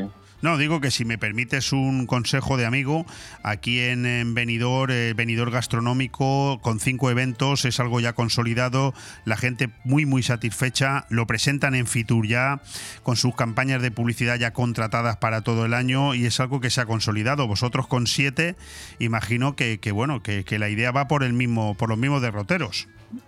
Sí, más o menos esa, es- esa es la idea, de que ahora en, en Fitur pues demos a conocer todos estos eventos que, que vamos a hacer y, y, bueno, ya con la experiencia que estamos teniendo de, de los que, eventos que estamos haciendo y con la repercusión y el éxito que estamos teniendo, pues eh, pienso que esto va a seguir y con mucha fuerza. ¿Ha animado esta iniciativa a que se sigan sumando empresas a la asociación? Sí, sí, sí. La verdad es que se están sumando muchas empresas a la asociación y otra cosa importante, bajo mi punto de vista, es que otras asociaciones de la, de la comarca están interesándose para de alguna manera poder colaborar con nosotros o que nosotros colaboremos con ellos. Qué bueno, pues oye, fantástico porque recuerdo que me dijiste en una de las últimas conversaciones que tuvimos aquí en la radio que cuando cocristeis la asociación hace un año erais en torno a 7, 10 empresas y que estabais ya rozando las 60, 70, ¿no? Sí, sí, sí, sí. Vamos creciendo, pero mm, bastante. Oye, con mucha eh, rapidez. así a corto plazo, estamos a principios de noviembre. ¿Cuáles son los, los siguientes pasos que va a dar la, asociación? Bueno, pues ahora, como bien te he dicho hace un momento, estamos preparando nuestra presentación y debut eh, en Fitur. Eh, tenemos nuestro próximo evento que es en febrero, y, bueno, pues requiere mucho, muchas cosas que hacer y, luego, bueno, pues también, eh, aunque hay mucho tiempo todavía, pero tenemos que empezar a mover todo lo que es eh, Alicante Gastronómica y bueno, hay muchas, muchas cosas. Oye, Juan, ¿hay avances en la relación hostelería de Altea, Ayuntamiento de Altea? Sí, la verdad es que ahora es muy fluido, ¿no? Es decir, hay una relación muy buena y espero que así sea y espero que desde todos los sitios se pueda entender que, que nos necesitamos unos a los otros y los otros a los unos. Es decir, el ayuntamiento necesita de nuestra asociación o de la asociación de Altea y Altea necesita de su ayuntamiento. Si no me equivoco, la, la Asociación de Empresarios y Hosteleros de Altea pues está especialmente contenta ¿no? de la relevancia del concejal de, comercio, de José María Borja, que bueno, entiendo que lo consideráis el interlocutor adecuado ¿no? para resolver los problemas que tenéis la hostelería o al menos encaminarlos, pero no deja de ser un miembro del Partido Socialista que a su vez está coaligado con, eh, con Compromís, que son a su vez el, binomio que gobierna en Altea. Esta misma simbiosis eh, eh, se da también con el alcalde de con el alcalde de Altea? Bueno, tenemos que, mm, bueno, que poner en, alza la colaboración y la predisposición que tiene José María. José María es una persona muy preparada y José María eh, está muy por la labor de que esto sea grande. El alcalde, bueno, en la presentación de este evento tuvo la, bueno, su, voluntad ¿no? de, poder estar apoyando con nosotros eh, el evento y así lo hizo y me parece que, es, que fue un detalle importante. así que yo creo que sí. ¿Ha respondido la ciudadanía de Altea a las jornadas? Bueno, yo creo que esto ya me has dicho que sí, ¿no? Pero se, ha notado, por, otro lado, ¿se ha notado la mayor, una mayor afluencia de clientes de la comarca? Sí, los fines de semana sobre todo sí que se ha notado bastante a gente que ha acudido y detrás del tema de, la hamburguesa, detrás del evento de la hamburguesa, se ha movido mucha gente, se ha movido mucha gente y, bueno, desde la persona que ha estado apoyando esto económicamente hasta los últimos eh, restauradores eh, han estado solicitando que se amplíe esto porque ha sido negocio para todos. Así que ha estado muy bien, muy bien. Oye, Juan, me quedan, me quedan dos minutos, pero déjame que te mm. pregunte un poquito por el restaurante Juan Abril. Un, verano espectacular, después las fiestas patronales y de moros y cristianos, el puente de la hispanidad, las jornadas gastronómicas ahora. Casi resulta lógico que en el Juan Abril os hayáis tomado un respiro, ¿no? Bueno, sí, porque ya te digo, ha sido temporada alta o muy alta hasta el día de ayer y, hoy mm, voy loco porque el teléfono no me deja tranquilo eh, intentando hacer reservas. Pero bueno, nos hemos cogido una semanita de vacaciones para poder respirar un poco, poder relajarnos, para el próximo viernes, día 10, empezar de nuevo con fuerza y, y a por todas. Sí, bueno, está claro que el viernes día 10 Juan Abril vuelve a abrir sus puertas, una semanita de relax. Está claro por las palabras que acabas de trasladarnos que el mes de octubre ha sido pues casi como hubiera sido agosto, ¿no? No sé si estoy exagerando, ¿no? Eh, no, no, para mí no estar exagerando nada. ¿eh? Pues fíjate. Oye, ¿qué tal fue la comida de encuentros empresariales? Un éxito.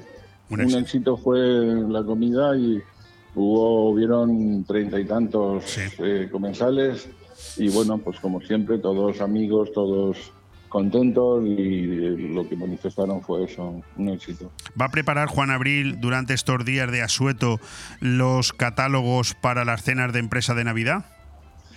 Eh, Juan Abril, dentro de, de sus intenciones en estos, estos días, es de no hacer nada. Esas son las previsiones que Me lo imaginaba, me lo imaginaba. Y después de, de- de siete u ocho días eh, empezaremos a prepararlo todo, sí. Pues para no querer hacer nada, el primer día ha empezado mal, ¿eh? Sí, bueno, el primer día me ha llamado hoy mi mujer que para, para comer juntos un día tranquilos y, y bueno, no ha podido ser, no, no puede ser. De momento estoy aquí en el aula de cultura todavía. Qué locura. Oye, Juan, enhorabuena. En el aula de cocina. Enhorabuena por estas jornadas gastronómicas de la hamburguesa. No te entretengo más. Sí te invito a que sigas escuchando este programa porque dentro de 20 minutos habrá un grandísimo amigo tuyo en antena llamado Luis Colombo. Hombre, dale recuerdos de mi parte y un abrazo muy fuerte. Por supuesto, así lo haré. Inicia su ciclo de cine, ciclo de cine Luis Colombo a partir de pasado mañana en la Casa de Cultura de Aigüer de Busot y nos lo va a contar todo aquí. Muy bien, dale recuerdos. un fuerte abrazo, Juan.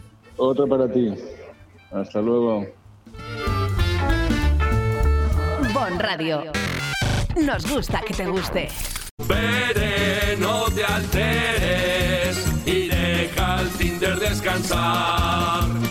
No hay como el amor en la barra de un bar. Desde 1980, la Cava Aragonesa tiene la barra más concurrida de Benidorm, siempre llena de alegría, pinchos y la mejor compañía, la de nuestros clientes y amigos. La barra de un bar. Tu match está en la Cava Aragonesa, una institución en Benidorm. Benjamín, esta cocina se cae a pedazos. Pero si es modernísima. Mira, estuve el otro día en el Big Mac de aquí y me atendió un auténtico catedrático en cocinas. Big Mac, claro. De profesional a profesional, somos los sabelo todo del sector, los de siempre. Nos encontrarás en Big Mat Aliazul de Benidorm y Villajoyosa y en www.bigmataliazul.es. Si quieres que tu hogar o tu negocio tengan una identidad propia, en Decoración Domifusta diseñamos y montamos el ambiente único y personalizado que necesitas. Con más de 15 años de experiencia como fabricantes de mobiliario y decoración a medida, en Domifusta creamos el entorno ideal que hará de tu vivienda o local un lugar mágico y exclusivo. Decoración Domifusta. Para cualquier consulta e información, contacta con nosotros en el correo ventas.3 arroba domifusta.es. Si lo que buscas es creatividad y funcionalidad en tu entorno, empieza a diseñar en Domifusta. En noviembre sigue el ofertón. En Carnicería Alfonso Lara, ahora sí que sí. Últimos días para llevarte una paletilla ibérica con su funda de regalo por 49,90 euros. El regalo perfecto para esta Navidad. Date prisa y haz tu reserva al 966 44 53 34, porque quedan pocas unidades. Carnicería Alfonso Lara, calle Garita 10. En Benidorm. Hotel Meliá Benidorm, un paraíso tropical en la ciudad de los rascacielos. Además de destino de vacaciones por excelencia, el Hotel Meliá Benidorm cuenta con 1.900 metros cuadrados de salones donde realizar reuniones y presentaciones de empresa y sus eventos más especiales, comuniones, bodas, cenas de empresa o cualquier tipo de evento social. Ven a visitarnos y descubre todas las opciones que el Hotel Meliá Benidorm puede ofrecerle. Hotel Meliá Benidorm, un paraíso en la Costa Blanca. Es hora de renovar tu cocina, o mejor, renovar los electrodomésticos de tu cocina. Ven a Milar Fotocine Granada y equípala con las mejores marcas en electrodomésticos. Hará tu vida más fácil y además ahorras tiempo y mucho dinero. 50 años dando calidad, precio y servicio. Estamos en Avenida Los Almendros 20 y en calle Garita número 12 de Benidorm, con una hora de parking gratis. Los electrodomésticos de mi cocina, sí, en Milar Fotocine Granada. Zarcar no solo es un lugar para echar gasolina a tu vehículo, también es una panadería, una cafetería, ese supermercado en domingo, un punto de encuentro o donde comprar el periódico o el butano. Porque cada vez que vengas a Zarcar encontrarás una sonrisa y todo lo que necesitas, incluso la energía para tu vehículo. Zarcar, un referente que siempre estará a tu lado. 30 años a tu servicio. Nuestro combustible eres tú. Visítanos en zarcar.net y en Avenida País Valencia 18 de Finestrat. Chocolates Marcos Tonda y la Comisión de Fiestas Patronales de Benidorm les invita a la gran fiesta del chocolate. Podrán disfrutar de una deliciosa chocolatada con bollería y de la gran variedad de productos Marcos Tonda junto con cavas y mistelas de bodegas Bocopa, nuestros turrones con licores Federica y Celestino de Liquorful y muchas más sorpresas. Os esperamos el 3 de noviembre a las 7 de la tarde en la Alameda de Don Pedro Zaragoza número 28 frente a Blue Espacio Gourmet. Vive con nosotros el inicio de las fiestas mayores patronales de Benidorm. Participan Chocolates Marcos Tonda, Heredad de Soler, Bodegas Bocopa y Fincal y Liquorful. Aire Fresco, programa patrocinado por Hotel Meliá Benidorm, Fomento de Construcciones y Contratas, Exterior Plus y Actúa, Servicios y Medio Ambiente.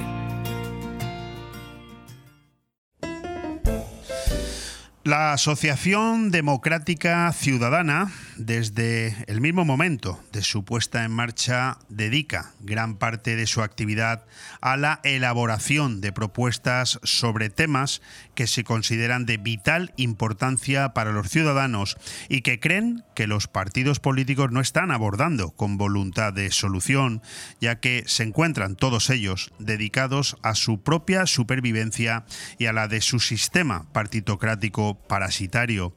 Es su idea utilizar todos los medios a su alcance para potenciar los valores que fomenten una actividad efectiva, orientada hacia las personas y no hacia los partidos políticos. En su presentación afirmaron que todos aquellos que han participado en la actividad política, como ellos, saben a qué se dedican los partidos y cuáles son sus objetivos. Y esos objetivos están muy lejos del interés común y del espíritu de resolución de los problemas reales de los ciudadanos. Es por lo que un grupo de ciudadanos provenientes de la sociedad civil de toda España se han reunido en torno al firme propósito de poner a disposición de los españoles una herramienta sin ataduras de ningún tipo para poner el acento sobre lo que realmente es trascendente en su día a día. Urge abordar asuntos importantes como la gobernabilidad de España, la representatividad, el modo de elegir a nuestros representantes y la proporcionalidad.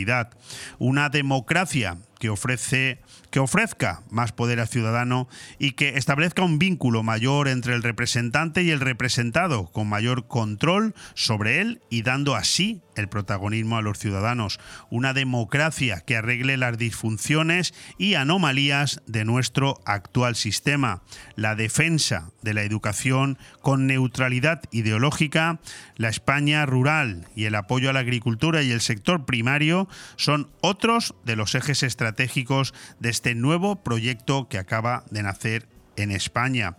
Ricardo Morado es su presidente. Se presentó hace poco tiempo de manera oficial esta asociación en Madrid y en breve hará lo mismo en la comunidad valenciana. Dejan claro que no estamos hablando de un nuevo partido político, pero a la vez reclaman que la sociedad civil despierte, una combinación de ideas loables, pero tal como se viene demostrando en los últimos 20 años en España, de muy difícil consecución. En cualquier caso, no seré yo, ni lo hará este programa, quienes critiquen iniciativas que a lo largo de los años nos ufanamos en reivindicar. Y por contra, tenemos los medios de comunicación la curiosa capacidad de criticarlos casi antes de nacer, faltando con ello a cualquier cualquier tipo de lógica y apoyando, quizás casi sin darnos cuenta, el mantenimiento del poder establecido, que es a su vez lo que a diario criticamos. Como podemos ver, este galimatías de palabras ya pone de manifiesto muchas actitudes.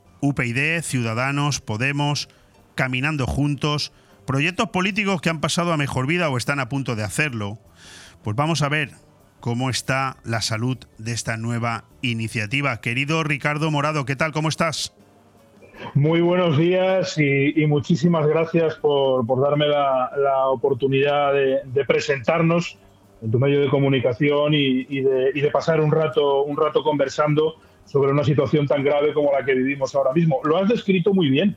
Eh, lo cierto es que eh, la definición de, sobre lo que están haciendo los, los más media los medios de comunicación de masas, pues, pues se, se reduce muy bien a, lo que es la realidad en este momento. Y es que cada vez que nace una iniciativa desde la sociedad civil, es muy complicado sacarla por adelante porque apenas nos dan voz. y, y lo cierto es que es muy complicado poder hacer algún tipo de actividad asociativa que no tenga que ver con ningún partido político, repito, con ningún partido político, y que simplemente trate de poner negro sobre blanco eh, lo, que, lo que falta en esta sociedad española y sobre todo que la gente empiece a darse cuenta de que, de que hay una gran parte en todo esto en la que estamos en manos de nuestros enemigos. Apenas os dan voz precisamente los mismos medios de comunicación que luego critican eh, que, que, esté todo tan concentrado en los mismos de siempre. Es, es el eufemismo que nunca he entendido en, en, este mes de noviembre en el que cumplo 34 años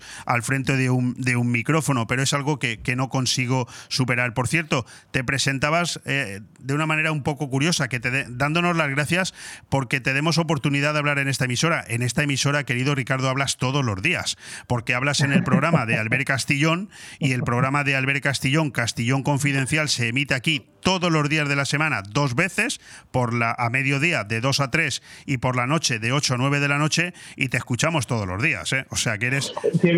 Ciertamente sí que sí que suelo colaborar con, con Albert como con Tertulio en su programa, precisamente para analizar cuestiones de la, de la actualidad política que, que está tan de color grillo en este momento en nuestro país. Y sí que sí que es verdad que en medios como, como el vuestro eh, conseguimos tener ese eco que, que, en otros medios que casualmente eh, coinciden con aquellos que reciben opíparas subvenciones del gobierno de turno, pues son, son los, que, los que no nos permiten hacer precisamente eso. Bueno, nos conocimos, Ricardo y un servidor, hace meses cuando eh, decidiste formar parte del proyecto de Macarena Olona, pero, pero que ya fuiste también candidato de Vox en, en Galicia. Y, y yo uh -huh. creo que lo mejor es que tú le expliques a la audiencia de Bon Radio aquí en Benidorm tu propia trayectoria, ¿no? Los porqués de estos abandonos y en qué se diferencia todo aquello de, de precisamente de esta nueva iniciativa, ¿no? Sí, sí, sí. Es muy sencillo. Mira, yo, eh, milité en Vox y, fui candidato a la Junta de Galicia en el año 2020, en las elecciones gallegas del año 2020, y decidí abandonar el partido en octubre del año pasado, del 2022, porque no comprendía la, deriva interna del partido en cuanto a múltiples diferenciaciones de actividad con respecto a las diferentes provincias y a las diferentes regiones de, de, España y que no se estuviera prestando la atención debida a aquellas regiones, como era el caso de Galicia, en las que hasta aquel momento Vox no tenía ningún tipo de representación. Y cuando digo ningún tipo de representación es ninguno, sí, ni sí, siquiera ninguno. un concejal, ni siquiera un delegado de distrito, nada de nada, de nada, de nada. Eso, solo, eso fue uno de los motivos por los que, por los que yo abandoné el, el proyecto y porque además consideraba que la, que la deriva eh, eh, no tanto ideológica, pero sí empresarial del partido no, no, coincidía, no coincidía con, con, mi forma de ver la, la política, que, que, está más destinada a, a defender los, los derechos de, de, los ciudadanos y a tratar de solucionar sus problemas. Y eso fue uno de los, fueron los motivos por los que yo me, me aparté del, del proyecto. Eh, tiempo después, pues me, sumé a, las filas de Caminando Juntos con Macarena Olona, pero a lo largo de ese breve camino, que, que duró tan solo unos meses, pues eh, hubo una serie de diferencias de carácter político en las que, con las que yo no podía continuar en el proyecto, puesto que quien haya seguido mi trayectoria o me conozca mínimamente sabe que, que, yo de color rojo tengo más bien poco. Y, y, y, hay cosas con las que yo no estoy en nada de acuerdo. Y siempre desde el cariño que yo le tengo a título personal a Macarena y, y le voy a seguir teniendo en lo político, pues yo decidí camin eh, caminar de manera separada y que se separaran nuestros caminos porque no, yo no puedo estar en un proyecto en el que no creo. Bueno, ya, tendremos, este caso ya, ya, ya, tendremos oportunidad de hablar tú y yo en esta emisora en otra ocasión, seguro que lo hacemos muchas veces, porque alguien me tendrá que explicar a mí la deriva psicológica de Macarena Olona en los últimos meses, cuando para mí ha sido una de, bueno, uno de los diputados eh, estrella ¿no? del Congreso y, y, y, una abogada del Estado eh, magnífica, ¿no? Pero su deriva ideológica ni la entendí ni la entiendo, pero no es motivo de esta de esta conversación. ¿Qué es Asociación Democrática Ciudadana? ¿Qué fundamentos tiene? ¿Quiénes la formáis? Pues mira, es muy sencillo. La, eh, Asociación Democrática Ciudadana somos un grupo de ciudadanos provenientes en su totalidad de la sociedad civil, Algunos de nosotros eh, hemos estado en política, como te decía, en diferentes partidos, pero en este momento estamos todos eh, fuera de, la- de cualquier tipo de actividad política y es una asociación sin ningún tipo de, adscripción eh, política eh, siempre eh, quien haya tenido acceso a, nuestro, a nuestra acta fundacional se, se habrá dado cuenta de cuáles son los principios por los que nos regimos, que podrían enmarcarse en un, en un espectro de centro-derecha, o- o- pero, pero no tenemos ningún tipo de adscripción política ni estamos vinculados a ningún partido político y que nos dedicamos fundamentalmente a dos cuestiones. La primera de ellas es que eh, queremos poner en solfa y queremos poner el espejo delante de todos, y digo todos, los partidos políticos del sistema partitocrático, como bien definías al principio de- de- del programa, eh, que son los que nos han traído hasta aquí. Nosotros creemos que los lodos en los que, en los que tratamos de sobrevivir en este momento vienen de polvos muy antiguos, que provienen del año 1978, en el que se llevó a cabo una transacción, no una transición. Eh, estas son palabras del doctor García Trevijano, una transacción en la que hubo un acuerdo tácito no escrito, mediante el cual, a, a base de no agredirse mutuamente, pues se repartían los restos del pastel que quedó, que quedó tras el régimen anterior. Y de esos polvos, como te decía, estos lodos. Eh, para hacer eso, eh, crearon una- un entramado empresarial político, oligárquico y parasitario, que ha hecho que en este momento estemos sufriendo, y estos días quizás eh, nuestro discurso cobra más sentido todavía, estemos sufriendo un- una encrucijada, un, un escenario futuro que se asemeja mucho al, color del grillo o al color de la hormiga. Eh, con todo lo que está sucediendo últimamente, a mí me, me gustaría recordar que la Carta Magna, la Constitución, eh, quizás sea la principal culpable de lo que está sucediendo aquí y ahora en España. Tenemos que recordar que en esa misma Carta Magna se abren escenarios como que, por ejemplo, el País Vasco pueda anexionarse Navarra. Eh, y, y ese tipo de cosas, ese tipo de cuestiones ya abrieron en aquel momento un melón independentista y separatista que nos ha traído hasta este momento. Correcto, bueno, no hay más que... Sí, perdón, perdón, sigue, sigue.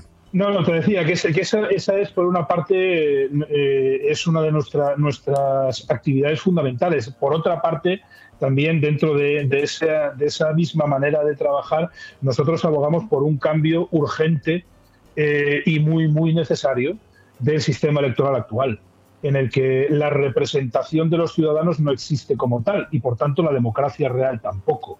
Es decir, los ciudadanos en este momento no votan a sus representantes, sino votan a unas siglas que eligen verticalmente a, a una serie de personas que responden única y exclusivamente a los intereses de cada uno de los partidos y no a los intereses de los ciudadanos. Y por lo tanto, los ciudadanos no están representados. Nosotros abogamos por un sistema electoral muy semejante a un sistema mixto de diputado de distrito, que sería lo más cercano a una representación real de los ciudadanos. Perdóname que te he interrumpido. No, no, no, al contrario, estaba haciéndome la reflexión en voz alta de que es obvio que estamos hablando con un político, en toda regla, ¿no? Porque son contestaciones de estas que hacen que, bueno, que la eh, ingente cantidad de preguntas que yo me había preparado es evidente que no van a poder ser eh, eh, contestadas hoy. Pero bueno, tendremos tiempo. Lo que resulta obvio, querido Ricardo, al menos a mi entender, es que España necesita seguir contando con nuevas iniciativas políticas y sociales que den cabida pues a las diferentes corrientes de pensamiento. Yo creo que en eso coincidimos ambos. Pero tengo que hacerte una pregunta con sinceridad, no porque tenga 53 años solamente, sino porque también he sido fundador de un partido político, he sido secretario general de otro partido político a nivel nacional.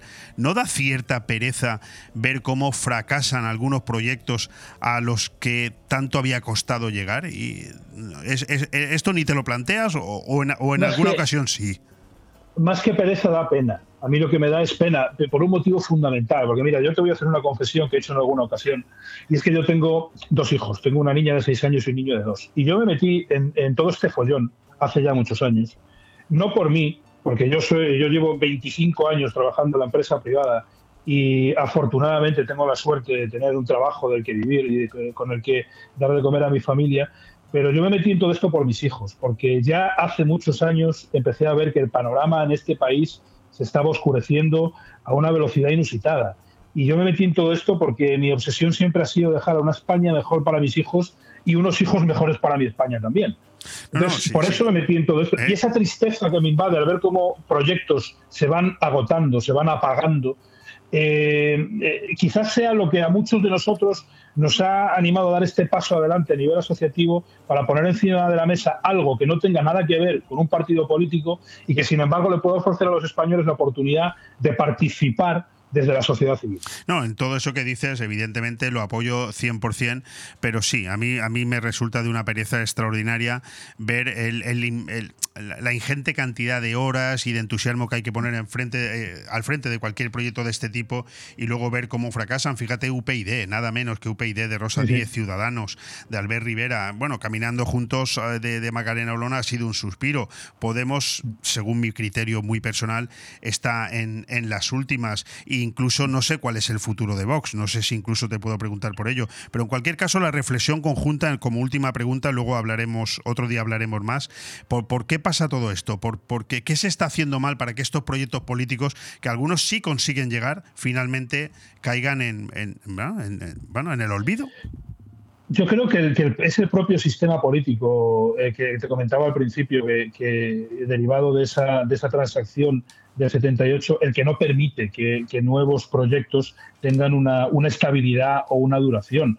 El propio sistema es el que hace que se retroalimenten los dos grandes partidos eh, que, hereden la miseria del partido anterior cuando les toca, entre comillas, y que, y que esté todo programado y todo perfectamente organizado para que nada eh, eh, tenga una especial injerencia en ese, en ese proceso continuo e infinito. ¿no? Lo estamos viendo estos, estos días con, con el tema de, de, la amnistía y del Partido Socialista. En este momento Sánchez está dispuesto a hacer lo que sea para continuar en el, en el poder. Mientras que el Partido Popular lo único que se dedica es a pedir elecciones otra vez, cuando sabe que eso no va a suceder. Entonces, claro, cuando todo eso, eh, a todo eso le sumamos que la, la, derecha se dedica únicamente a sacar manifestaciones partidistas, partidistas, a la calle, para medir su propio ego y a ver quién convoca a más gente, pero que, que, no, se, no tratan de cohesionarse en un frente común para, para librarnos de, del, del, fracaso que tenemos encima de la mesa en este momento,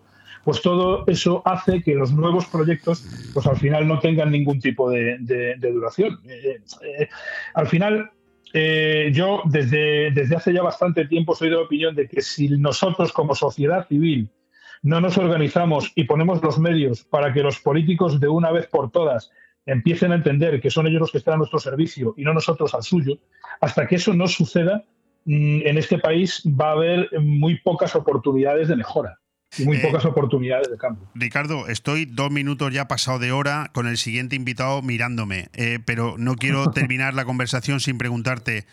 Asociación Democrática Ciudadana en la Comunidad Valenciana. ¿Cuándo os presentáis? ¿Dónde? Pues mira, eh, este domingo tenemos eh, una manifestación eh, a las 12 del mediodía, una manifestación de la sociedad civil que casualmente ha coincidido o han hecho coincidir el Partido Popular otra manifestación en el mismo sitio y a la misma hora.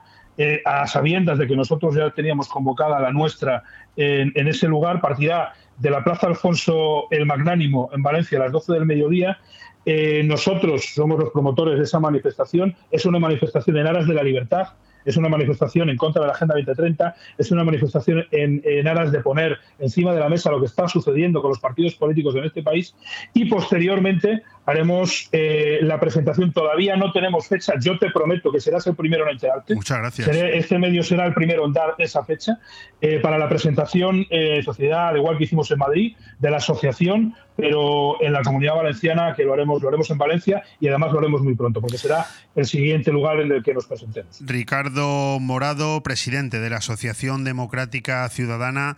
Muchísimas gracias, colaborador habitual del programa Albert Castillón, de Castillón Confidencial, por lo tanto lo oímos aquí en Bon Radio Venidor eh, a menudo. Muchísimas gracias, mucha suerte y en breve nos volvemos a poner en contacto porque la mitad de la entrevista se ha quedado sin contestar y yo no la pienso tirar, eso, eso, está claro. Pues a tu disposición siempre. Muchísimas gracias y un abrazo. Un fuerte abrazo, Ricardo. Bon Radio. Nos gusta que te guste. Dos por uno en audífonos. ¿Qué? ¡Dos por uno en audífonos! ¿Qué? ¡Dos por uno en audífonos! ¿Qué? Ahora, en Specsavers Audiología, llévese 2x1 en audífonos. Se lo podemos decir más claro, pero no más alto con los nuevos audífonos de Specsavers Benidorm. Specsavers Audiología. Estamos en calle Gambo 2, Benidorm. Pérez Pascual, Eurorepar, el taller de referència a la comarca. En més de 50 anys d'experiència en xapa, pintura i mecànica. Visita'ns en avenida Alfonso Puigades 25, Benidorm. Pérez Pascual, Eurorepar, el teu taller de confiança. Pérez Pascual, Eurorepar, vol felicitar al poble de Benidorm en les seues festes majors patronals. Bones festes! Todo el arte y el sabor del sur en Benidorm lo tienes en la Taberna Andaluza. Menús del día, tapas, raciones, arroces y carnes con ese sabor especial de Andalucía. Huevos rotos con jamón ibérico, fritura de la bahía, croquetas surtidas y mucho más donde elegir. Reservas al 96 585 1087. Te esperamos en calle Esperanto de Benidorm. Recuerda, en Benidorm lo mejor de Andalucía está en la Taberna Andaluza. La auténtica, la de verdad. Ceremonia de salida del rally La Lucía. Este jueves a las 8 de la tarde en el auditorio del Snitch se realizará la ceremonia de salida del rally de La Lucía con entrada libre y gratuita. Ven y disfruta de ver en directo a todos los participantes del rally de La Lucía con sus espectaculares coches. Los mejores pilotos se juegan este fin de semana el supercampeonato de rally en La Lucía. Este jueves 2 de noviembre a las 8 de la tarde ceremonia de salida del rally de La Lucía en el auditorio del Snitch. La Lucía, ciudad del deporte. En estas fiestas patronales de Benidorm, la ciudad se viste de alegría y tradición. Únete a la diversión, música y festejos y siempre que sea posible, compártelo con tus mayores. Porque desde Nos Importas, profesionales del cuidado y asistencia domiciliaria, sabemos lo importante que es el bienestar social. Cuida de los tuyos. Os deseamos unas felices fiestas. Allá donde mires, arriba o abajo, Grupo Pecal lo tiene en y pintado. Y nunca mejor dicho, ahora las paredes y suelo de tu garaje relucirán como nunca.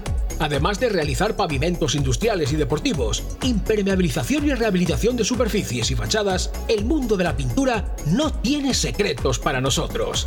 Entra en pecal.es y decide de qué manera podemos ayudarte. Grupo Pecal, desde Altea, para todo el mundo.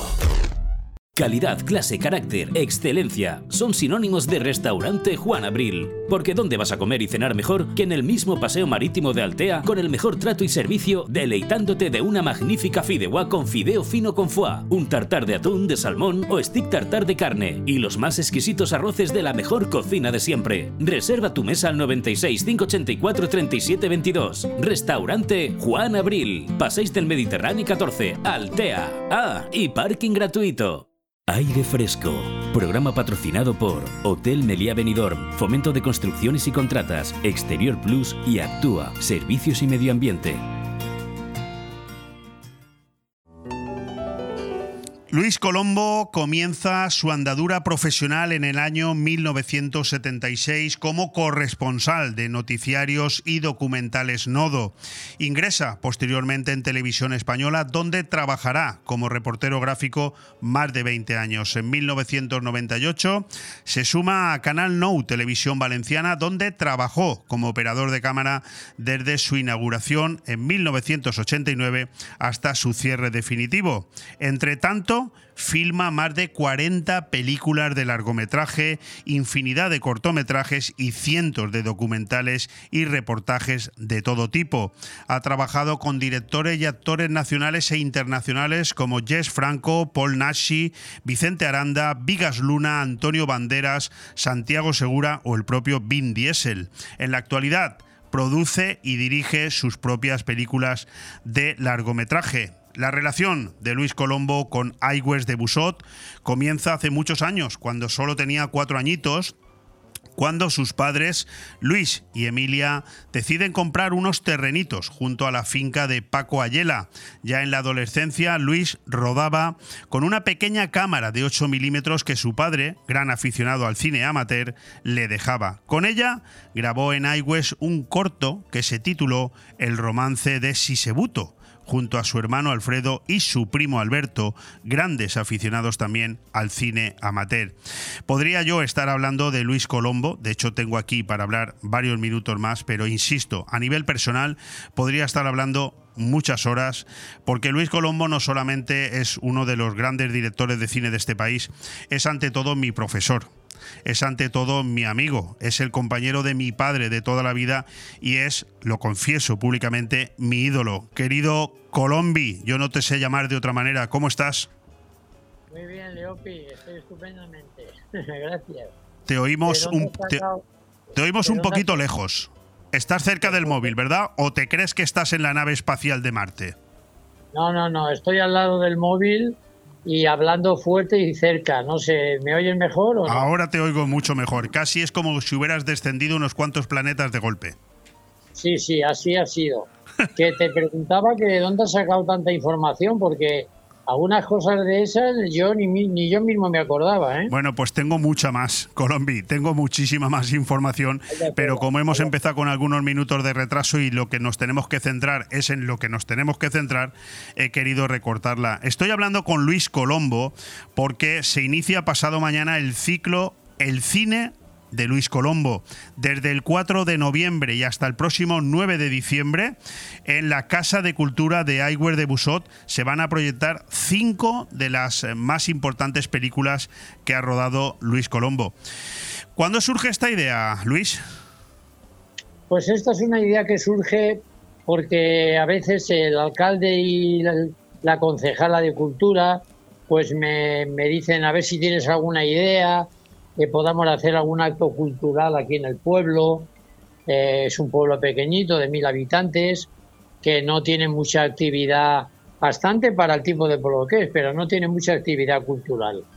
Entonces, como yo tengo las películas aquí, eh, pues se me ocurrió la idea de hacer un ciclo, eh, no necesariamente de películas cuya responsabilidad 100% sea mía, sino también algunas películas en las que yo he trabajado pero que yo no soy el responsable ni del guion, ni de la dirección, a lo mejor sí de la cámara, de la iluminación, pero que no soy yo el responsable en su totalidad al 100%.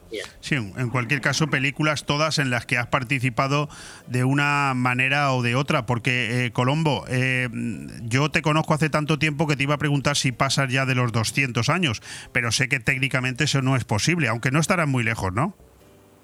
No, no, no. Y además hay un problema, que es que continuamente la tecnología va avanzando. Ahora estamos con el tema de la inteligencia artificial y, y lógicamente eh, te tienes que poner al día. La, hombre, la tecnología que utilizábamos en los años 70 y 80, pues siempre te vale porque está ahí. Y en lo básico, el cine sigue siendo más o menos igual. Pero en cuanto a tipo de cámaras, ópticas y tal, la cosa está cambiando continuamente. Eh, eh, Colombo, ahora que se habla tanto de la jubilación de las personas mayores, etcétera, eh, eh, yo a ti no te veo jubilado nunca. Es decir, para ti el, mantenerte activo, eh, generando bueno iniciativas casi constantemente, no dejar de publicar libros, sigues atento a todo lo que tiene que ver con el mundo del cine. Esto es for, forma parte de tu vida, ¿no? Sin ello casi que no podrías vivir, vamos. Hombre, me buscaría alguna alternativa, como por ejemplo el tema del bricolaje, que a mí me encanta. Yo le pego también al cemento, a la electricidad, a todo lo que tiene que ver con manualidades. Pero vamos, evidentemente el cine es lo que ocupa la mayor parte de mi, de mi existencia.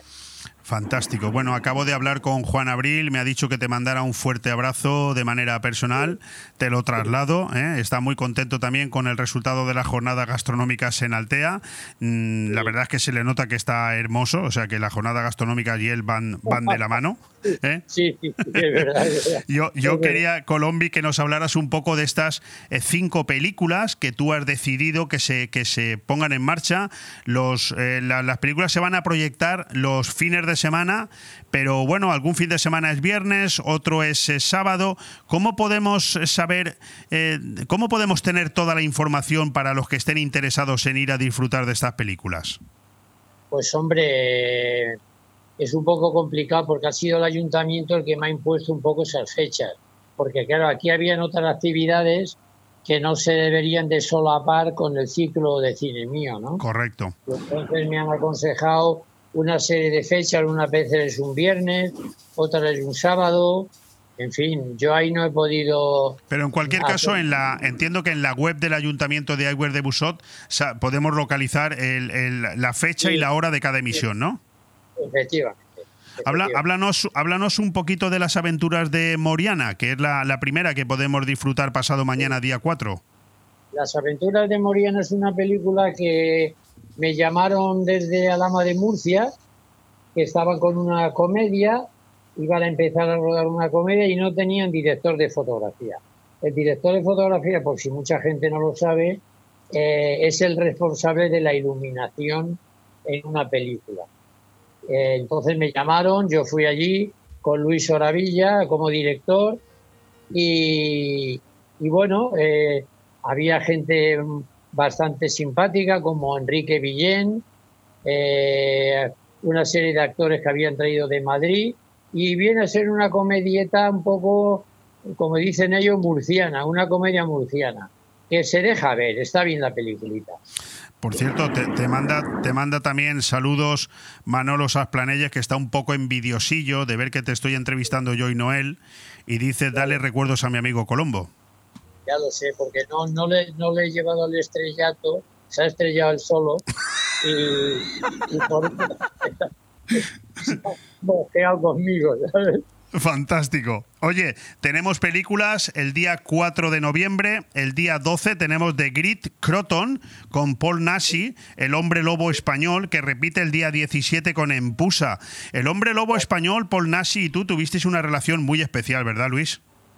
Hombre, es que en realidad Paul era como un niño grande. Era una persona, por cierto, muy versada en todo el tema de egiptología, estaba muy puesto. Entonces de ahí sacaba él sus ideas para hacer sus guiones. Pero Paul, pues claro, al ser un niño grande que jugaba, su juguete era el cine, pues claro, eh, ahí congeniamos bastante bien él y yo. Era una buena persona. Sí, desde luego no, y con muchísima fama ¿eh? a, nivel, a nivel nacional e incluso internacional. Las dos últimas películas de las que podemos disfrutar de este ciclo de cine de Luis Colombo serán el 2 de diciembre y el 9 de diciembre, Los Tres Mosqueteros y 33 años de oscuridad. ¿Qué nos dices de estas dos películas? Bueno, Los Tres Mosqueteros, yo era muy joven cuando empecé, eh, rodamos en, en, en, en Aranjuez, en el Palacio de Aranjuez, hacía como que era el Palacio de Versalles, porque esto en Francia habría costado rodarlo muchísimo más. Es una película que dirigió Richard Lester, el director también de Golfus de Roma, una comedia con Buster Keaton, bastante, bastante conocida. Sí. Y la rodamos también en Denia, hay varias secuencias en Denia y se rodó toda en España. Y tiene a actores como Christopher Lee, eh, Oliver Reed, en fin, actores de, de- de mucha talla. Y luego 33 años es una película que rodea aquí en Aigües, en el pueblo, una cosa sobre los topos de la guerra civil. Los topos eran gente que se escondía en, en buhardillas y en sótanos para no ser eh, fusilados por ambos bandos. ¿eh? Habían topos de la parte republicana, mm, digamos, en comunistas, y habían también topos de derechas. Y todos con el miedo en el cuerpo para no ser fusilados. Esta película cuenta la historia de Saturnino de Luca, que fue el topo que estuvo más años encerrado en una buhardilla. Estuvo 33 años. Por eso se llama 33 años de oscuridad. Sí, recuerdo, recuerdo la presentación de, de esta película y, y el éxito que ha tenido. Pues eh, Colombo, enhorabuena, gracias por atendernos y recordarle a todos los oyentes de Bomb Radio que esto es un ciclo de cine, el cine de Luis Colombo, que se inaugura pasado mañana, día 4, en la Casa de Cultura de Aigüer de Busot. Yo recomiendo a todo el que puede que se acerque a verlas porque son es un cine muy característico, es de nuestro buen amigo, nuestro director más afamado en la provincia de Alicante, como es como Luis, Luis Colombo, un grandísimo amigo. Enhorabuena, mucha suerte, que vaya muy bien y en breve nos vemos. Un abrazo muy fuerte, Leopoldo. Un abrazo. Gracias. Bon Radio. Nos gusta que te guste. Bodegas Antonio Alcaraz. Vinos de autor reconocidos y premiados por las guías más prestigiosas a nivel nacional e internacional como Peñín y Guía Intervinos, quien otorga 93 puntos a Madre Única, 92 a Abuelo Pedro y 91 a Fons Dalgar. Bodegas Antonio Alcaraz, la excelencia de los vinos, con presencia en 33 países del mundo.